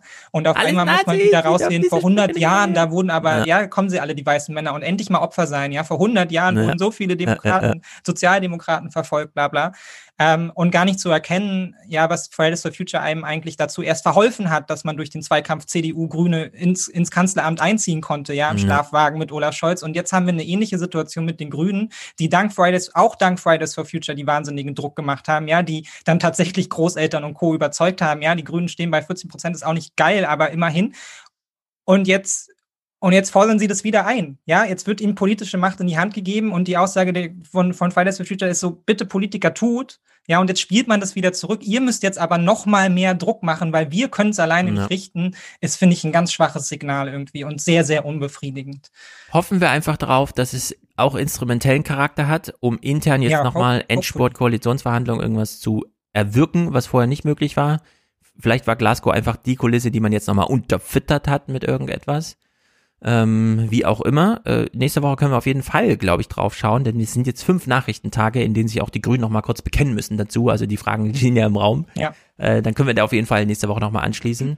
Das einzige Thema, das hier noch, aber das äh, kann man uns auch aufheben, das ist Joe Bidens Machtverlust auch durch die Wahl jetzt in Virginia und so, dass sie New York einen Bürgermeister stellen. Okay, die Demokraten, auch wenn es wieder einer ist, der sagt, natürlich laufe ich die ganze Zeit bewaffnet rum, ich war doch mal Polizist. Klar, gehört dazu. Also groteske äh, Sachen da in Amerika. Kulturgut. Genau. Dann verschieben wir dieses CDU-Thema auf jeden Fall auf nächste Woche, aber das ist ja dann auch, äh, also hier hat sich ja Einladung, nächste Woche gibt's ja ein CDU-Happening, es liegen schon Das wird 35 lustig. Clips bereit und ich bin mir ziemlich sicher, da die Bewerbungsfrist gestern begann, äh, dass wir eine groteske Woche geliefert Wird bekommen mega lustig, glaube ich auch. in der wir uns alle nochmal wundern, wie äh, solide die SPD das damals gemacht hat mit diesem Mitgliederentscheid. Äh, die CDU, äh, der, der Benchmark ist ja recht tief. Naja. Ich entschuldige mich auch schon im Voraus, falls wir aktive CDU-Wähler haben, die dann zuhören. Es wird traurig für euch. ne? Ja, das tut mir auch leid für Sie. Äh, aber wir halten Taschen. Nee, wir lassen uns davon nicht zurückhalten. Also da wird draufgehauen. Sie haben es nicht anders verdient. Sehr gut. Dann kommt auch Danny heute pünktlich ins Hotel, denn er hat ja harte, harte Tage hinter sich. Mhm. Yes. Hoffentlich Kaufen ist nicht einfach. Bilder ausfahren. Vor allem als Künstler, wo man eigentlich in unser Atelier sitzt und nichts, weißt du, so geheimnisvoll muss man dann raus und ja. Ja, wirst du immer nach deinem Kunstwerk gefragt und sagst dann, ich bin doch der Künstler, das müssen die selber interpretieren. Also ganz kurz, es gibt drei Fragen, die meinem Künstler niemand stellen sollte, aber alle tun. Erstens, können Sie davon leben? Die Antwort ist immer nein. Äh, zweitens, äh, wie sind Sie auf die Idee gekommen? oh ja. Auch ganz schlimme Frage, kann ich nicht beantworten, will ich nicht. Und dritte schlimme Frage, wie ist das gemacht? ja. Wie haben Sie das gemacht? Wie Alles das möchte mir gemacht? nie was beantworten, fragt uns das nie. Wir sind ja gestern ein bisschen durchgelaufen am Freitag und äh, da habe ich ja auch mir die eine oder andere Inspiration geholt, was man mal an Kindernachmittagen basteln könnte. Mhm. Nasses Papier auf irgendwas Oh, das wär- und dann die Straffur abwarten, die sich ergibt. Ja, ist wieder ein sehr positives Bild von Kunst. Einmal über die Kunstmesse. Ja, ja, es- direkt Picasso hat das ja, glaube ich, mal gesagt. Äh, Picasso hat, war, glaube ich, der das mal gesagt, dass jemand zu ihm hingegangen ist und gesagt hat, also was Sie da machen, das kann doch echt jeder. Und er hat geantwortet, ja, aber ich war der Erste. So, also das ist dann die Originalität. Nein, du warst dann nur noch die Kopie. Mhm. Ja, aber, aber ich finde auch, ähm, bei manchen Sachen aus Kunst, äh, aus, was weiß ich, Holzschnitzereien oder eben was weiß ich, man nimmt äh, verschiedene Alltagsgegenstände und bringt die aber in so einer Kombination an, dass sie irgendwie etwas Ästhetisches ergeben. Upcycling und Klimakrieg ist das. Zum Beispiel. Da läuft man ja so durch so eine Halle, sieht dann, das Bild ist aber ganz schön teuer und denkt sich aber, es sieht ja cool aus. Es steckt nicht das wahnsinnig große Handwerksgeheimnis dahinter. Nur einer muss es halt trotzdem machen. Ja, nur weil äh, die Idee nachvollziehbar ist und auch irgendwie man denkt, das könnte ich vielleicht auch, heißt es ja trotzdem nicht, dass man sich zu Hause hinsetzt, die Materialien beschafft, sich die Zeit nimmt, das ausprobiert, fünf äh, Dinger äh, schiefgehen lässt, um dann beim sechsten Erfolg zu haben, sondern einer muss es ja echt machen, ja. Und das fand ich interessant, dass dieser, dass mir dieser Gedanke gerade bei der Kunst kam. Also einer muss es ja man dann auch machen damit man eben ja. dieses ästhetische Gefühl dann auch mal hat, wenn man es Ja, das muss auch jemand machen und gesagt, ich investiere die Zeit und hänge ja, genau. das jetzt, damit du es auch scheiße finden kannst. Also auch das Beispiel, also das Beispiel. ist die Provokation. Ja, aber das ist ja dann auch ein Stück weit so, das, was ich lange als Job gemacht hat, ist ja, ist ja Kunsthandwerk. Davon kann man übrigens sehr gut, äh, sehr gut leben. Ja, und das ist ja dann endlich, ist ja dann auch, auch wenn man an so einem Filmprojekt arbeitet oder so, das ist die Kunst, mhm. die wir hier gerne hängen haben. Leider können wir uns das nicht leisten. Wir haben auch nicht die Rechte dafür. Kannst du es mal eben malen. So, ja, ich meine, man, man, kann ja auch. Ja, von der äh, Kunst kann man auch leben. Wir haben ja dieses, ich weiß nicht, wie du, vom Kunsthandwerk, aber der Kunst ist so, du, du bist überhaupt als Künstler stehst außerhalb des kapitalistischen Konsumsystems. Du bist ja, eigentlich in deiner eigenen freien Welt. Bist aber wie niemand sonst auf Gönner, ja. Sammlerinnen und Sammler und auf Leute, die in etwas investieren, was keinen, was keinen Wert hat. Also du bist eigentlich mittendrin. Ich bin, niemand ist so abhängig davon, dass Leute an mich glauben, obwohl ja. sie nichts dafür bekommen, außer ein Stück Stoff, das dass ich eigentlich nicht verleugnen kann, wenn ich Geld mhm. verdienen will, muss ich mich in den, in das Luxussystem geben. Ja. Leute geben für Kunst Geld aus, was sie übrig haben. Ja, und äh, Du hast noch den Nachteil, bei dir muss es am Ende dann tatsächlich ein positives Werturteil sein. Während mir wieder aufgefallen ist, ähm, wenn wir im Salon Bücher wie Welzers besprechen, wo einfach so ein dekadenter Einprozenter halt nochmal so seine Idee von, also jetzt habe ich eigentlich mein Leben hinter mir, jetzt gehe ich nur noch in die Rente, also verzichtet doch alle mal, schreibt, das kann man ja durchaus auch inspirativ lesen. Also dass man da noch äh, sozusagen im Widerspruch zum Text das alles rausholt, was man so rausholen kann äh, weil es einfach inhaltlich äh, was darbietet und nicht nur äh, einen ästhetischen Anspruch hat, so weißt du? Und das kommt dann nochmal dazu. Ja, Während es auch Sammlerinnen und Sammler gibt, die natürlich Kunst auch kaufen, weil sie sie ärgert. Das ist ja noch mehr das Luxussegment. Also mhm. Kunst zu erwerben ja, und so, sie erstmal so. in den Keller zu stellen und sagen, oh, das finde ich jetzt aber sehr provokativ. Mal gucken, wie es in zehn Jahren ist. Dafür braucht man dann wirklich Dekadentologie. Die habe ich ja mit Wolfgang jetzt schon begründet. Gut, jetzt hören wir Musik von äh, Matthias aktuelle Lieferung, da ist auch Jenny mit verbraten und das fand ich ziemlich gut, denn Jenny zeigt ja auch jetzt immer ihren äh, eigenen Zynismus und den kann man ja an verschiedenen Themen immer mal darstellen. Also da hat Matthias jetzt äh, mal breit eingesammelt und äh, das mal in seine eigene Kunst umgebaut. Also hört euch das gern noch an. Fernsehmomente folgen ja nicht äh, und danach kommen äh, Audiokommentare, sehr gut. Audiokommentare immer willkommen. Ähm, also von mir ist immer gerne auch für die 29er, und wir werden sie dann wahrscheinlich immer hier, sie kommen ja auch hier an, hier spielen, weil 29er noch Audiokommentare anhängen. Außer sie sind so gut, dass wir sie im 29er besprechen. Da kommt es dann wieder auf Schöpfungshöhe an. Also wer äh, entsprechend äh, so kommentiert, dass Wolfgang und ich das dann mal in dem Podcast besprechen wollen, dann da als Anhang, ansonsten hier. Das kommt also jetzt, Musik von Matthias und dann der Kommentaranhang und dann nächste Woche mixen wir schon verabredet. Genau. Für CDU und was uns die Politik sonst so bietet. Die Ampel wird uns auch ein bisschen was bieten. Und eventuell, ich muss nochmal genau planen, eigentlich hatte ich die Zusage schon gemacht, dass man nochmal über Tierrechte und sowas spricht, äh, Singer-Philosophie. Äh, mal gucken, ist auch äh, wieder eine technische Herausforderung. In der Hinsicht lasst euch da überraschen. Aber für heute erstmal äh, bis nächste Woche. Auf ciao, Wiedersehen. Ciao.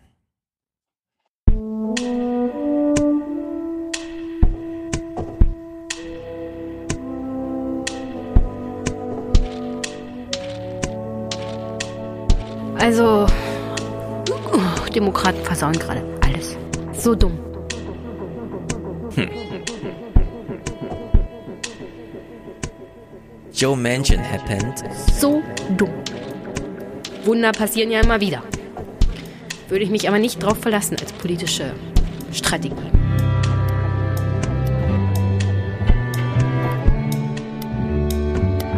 Joe Manchin happened. Aber sie sind selber schuld um ehrlich zu sein. Selber schuld. Wenn du so einen Schuss vor ein Buch kriegst,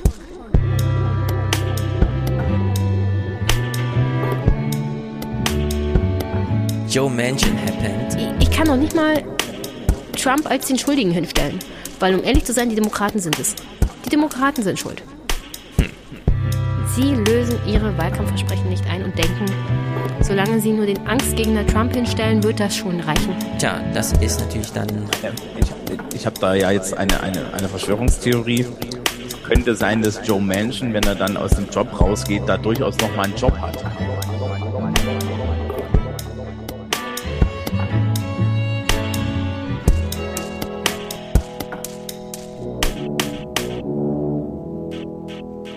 Ja, das ist nämlich viel wahrscheinlicher, als dass es ihm jetzt darum geht, die Wähler bei Laune zu halten. Nee, der äh, sichert sich da gerade Anschlussverwendung ganz persönlich für seine Biografie zu.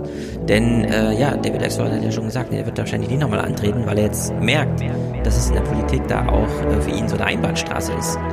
Wenn er nochmal antreten sollte, dann vielleicht als Republikaner. Ja? Das war dann noch das Szenario, dass sie so, aber eigentlich äh, rechnen die damit, dass es eben nicht. Und ja, und äh, er ist der groß investiert, der bekommt auch persönlich Millionen äh, in den Rachen geschoben.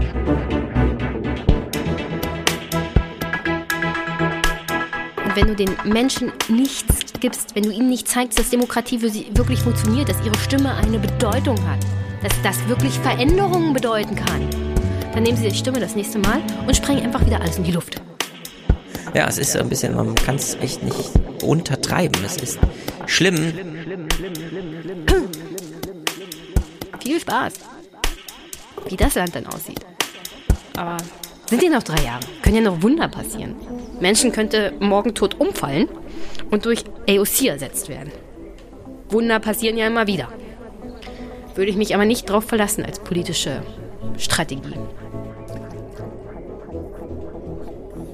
Hm.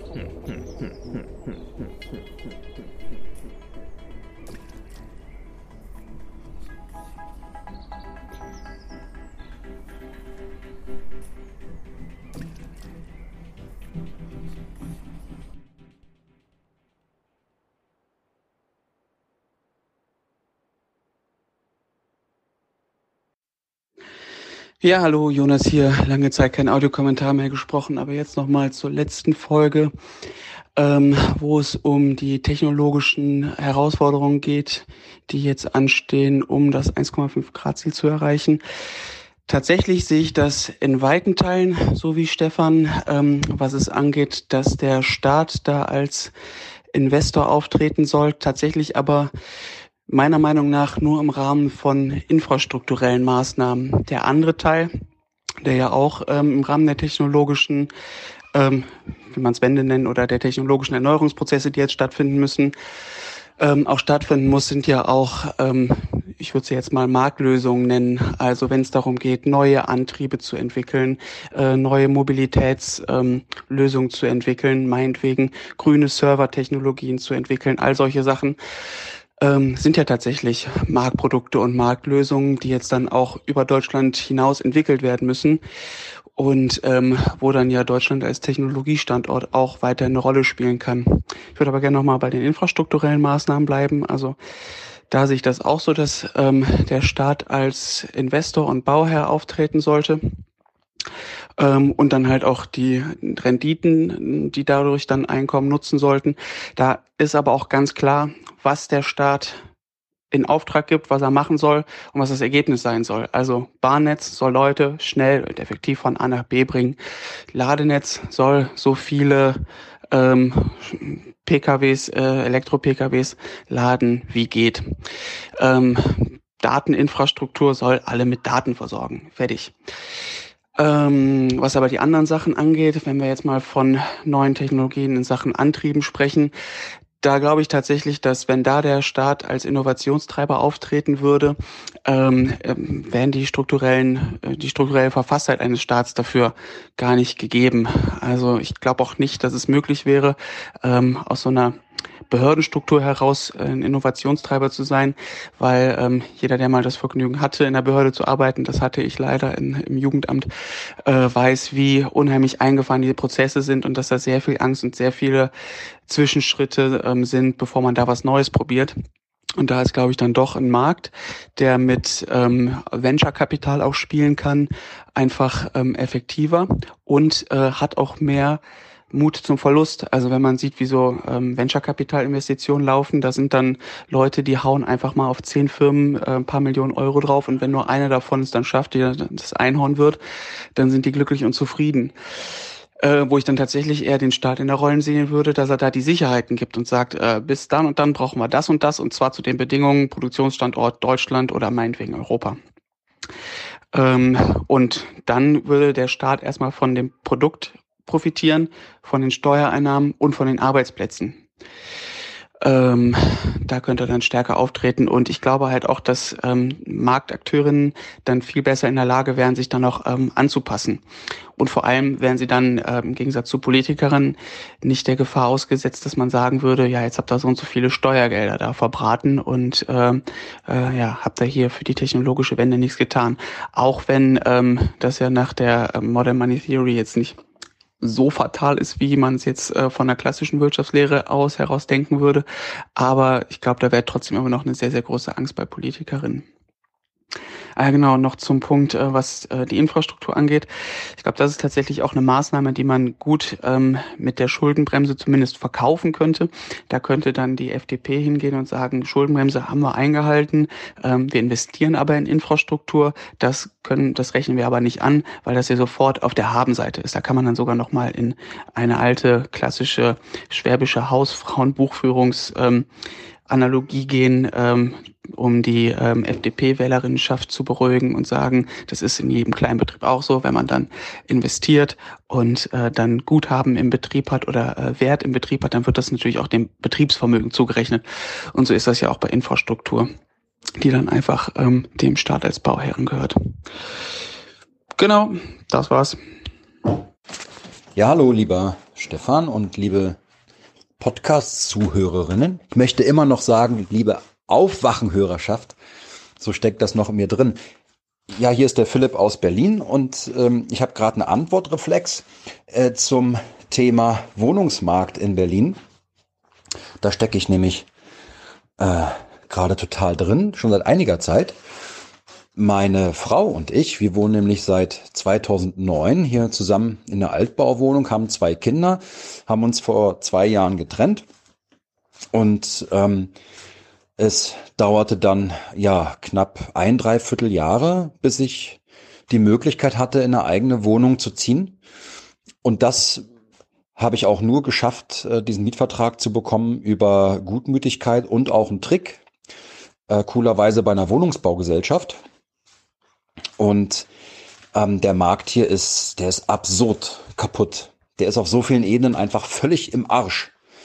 Wenn du eine Wohnung hier äh, haben willst in Berlin und du sagst, ähm, es ist dir egal, welche Wohnung und wo, und, und, und wo die ist, dann kriegst du auch schon eine. Das ist, ja, dann kriegst du eine am, am, am Stadtrand und äh, ein Zimmer und äh, das geht schon, ja. Ähm, musst aber auch ein bisschen gucken und brauchst auch äh, Geld und äh, nicht, also das musst du schon alles nachweisen. Aber ähm, das geht.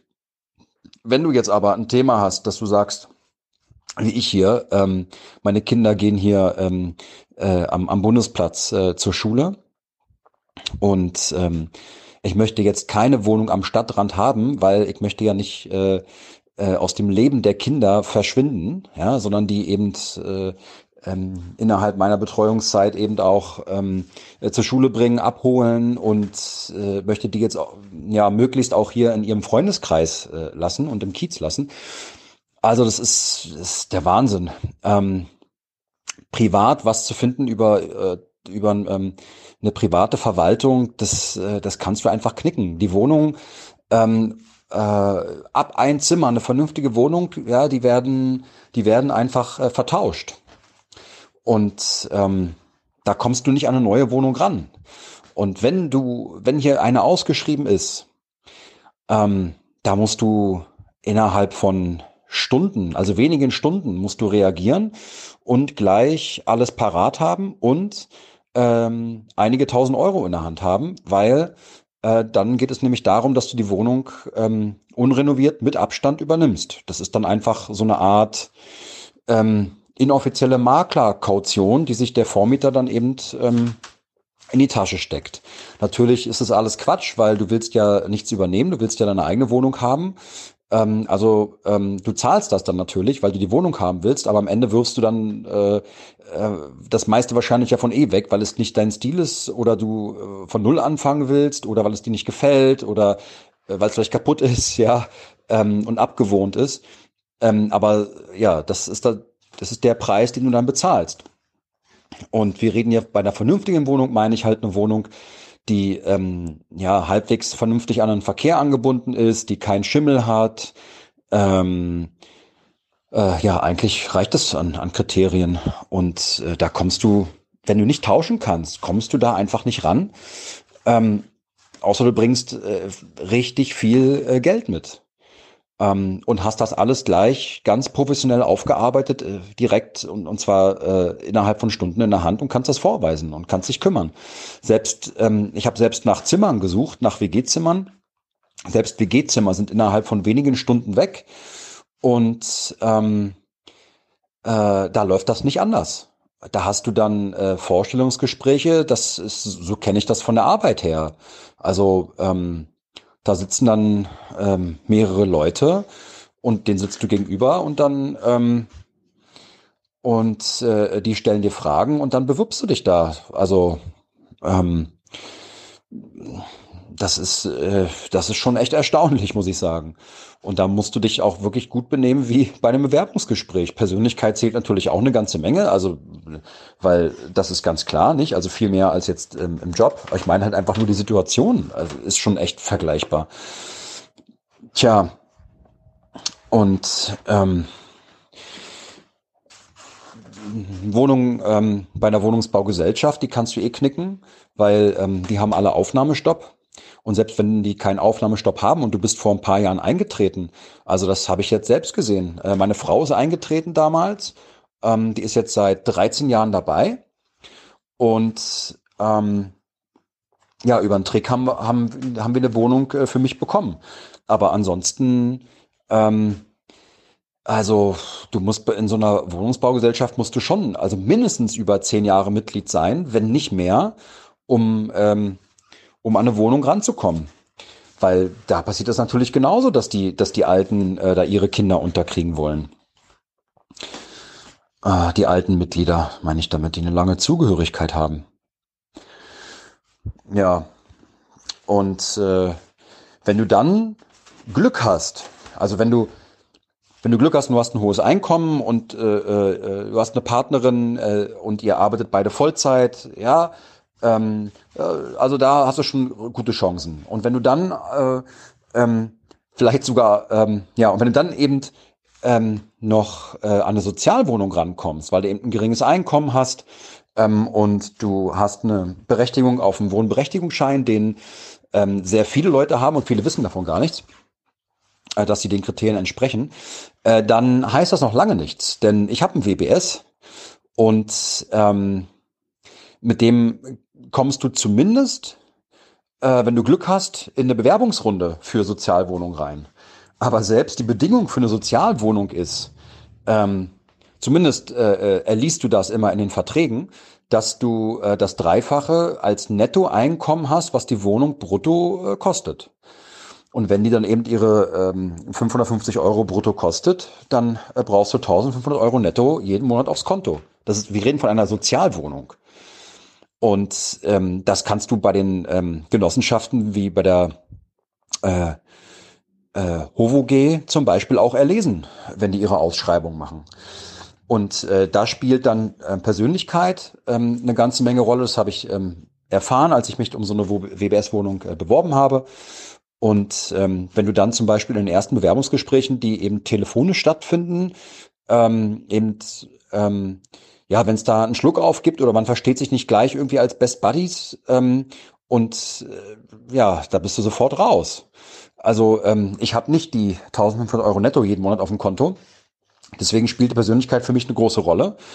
Und ähm, wenn du dann nicht sofort harmonierst, dann hast du da keine Chance. Und äh, also WBS, die WBS-Wohnung, das ist kein Kriterium, um zu sagen, du hast eine Wohnung oder du kommst leichter an eine Wohnung, überhaupt nicht. Ähm, aber was dir hilft, und das ist das, ähm, was ich jetzt gerade sehe bei Sozialwohnungen, ist, du brauchst ein WBS mit ähm, Dringlichkeitsbedarf. Und das ist Behördensprech für ähm, du bist in psychologischer Behandlung oder äh, psychiatrischer Behandlung. Und ähm, wenn du das der Behörde, ähm, das ist ähm, das Wohnungsamt ähm, hier in Berlin, wenn du das der Behörde gegenüber äh, nachweisen kannst, dass du in so einer Behandlung bist, bekommst du eben diesen Marker im Antrag und diesen Antrag musst du sowieso einreichen, wenn du dich bewirbst für eine Sozialwohnung. Und dann hast du äh, auch ähm, echt gute Chancen auf, auf eine WBS-Wohnung. Äh, so auch passiert in meinem ähm, Familienkreis tatsächlich. Also ähm, es ist ähm, es ist kaputt hier. Und äh, wenn du eine Wohnung bekommst, also das kannst du ähm, selbst bis vor, also ich sag mal ähm, aus meinem Freundeskreis, vor eineinhalb Jahren hat äh, derjenige sogar noch ähm, äh, Anteile kaufen können bei einer Wohnungsbaugesellschaft am, am Rande von Berlin. Das machen die dann jetzt aber auch nicht mehr. Die haben das eingestellt, dann auch kurze Zeit nachdem er da äh, beitreten durfte. Und selbst an diese Wohnungen, und wir reden hier von Hellersdorf, also das ist schon Stadtrand. Ähm, und äh, selbst an diese Wohnung kommst du nicht mehr so leicht ran wie vor eineinhalb Jahren es ist kaputt.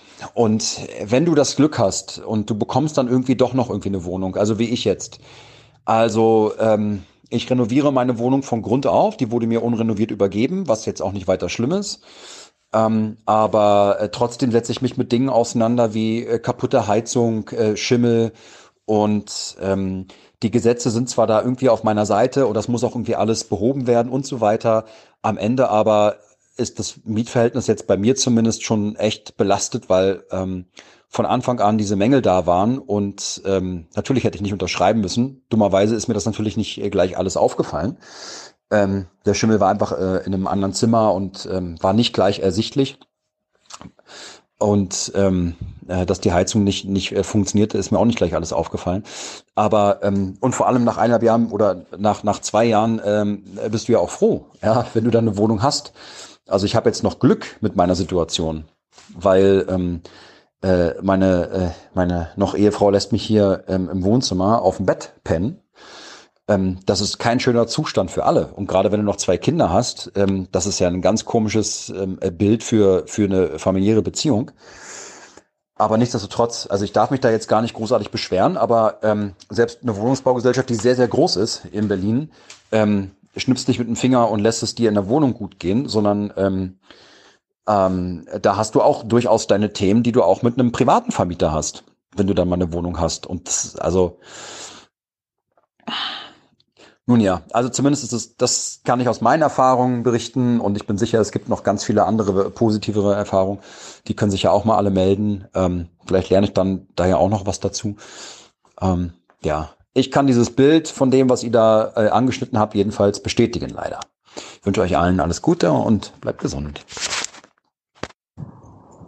Moin ihr Lieben, David hier.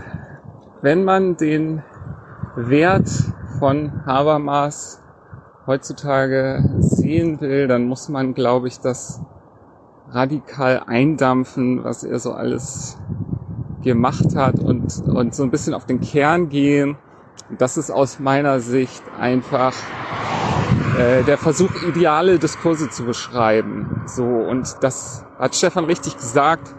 Da geht es um den Konjunktiv. Also äh, nicht wie die Diskurse, wie die realen Diskurse sind, sondern wie ideale Diskurse aussehen müssten, damit die Qualität der Entscheidungen beziehungsweise der Ergebnisse gut ist. So, und da hat er sicherlich ähm, positive Ansätze geliefert und äh, sozusagen, wenn man das dann abgleicht mit den realen Diskursen, dann äh, stellt man sicherlich auch vieles fest, äh, woran die realen Diskurse kranken und warum Entscheidungen dann auch entsprechend schlecht ausfallen. Das ist aus meiner Sicht der Wert von Habermas, und auch der Wert von Rawls, ähm, der auch bleibt. Und äh, da lohnt es sich gar nicht, sich mit den Feindetails auseinanderzusetzen. Das ist wahrscheinlich auch ein bisschen Zeitverschwendung.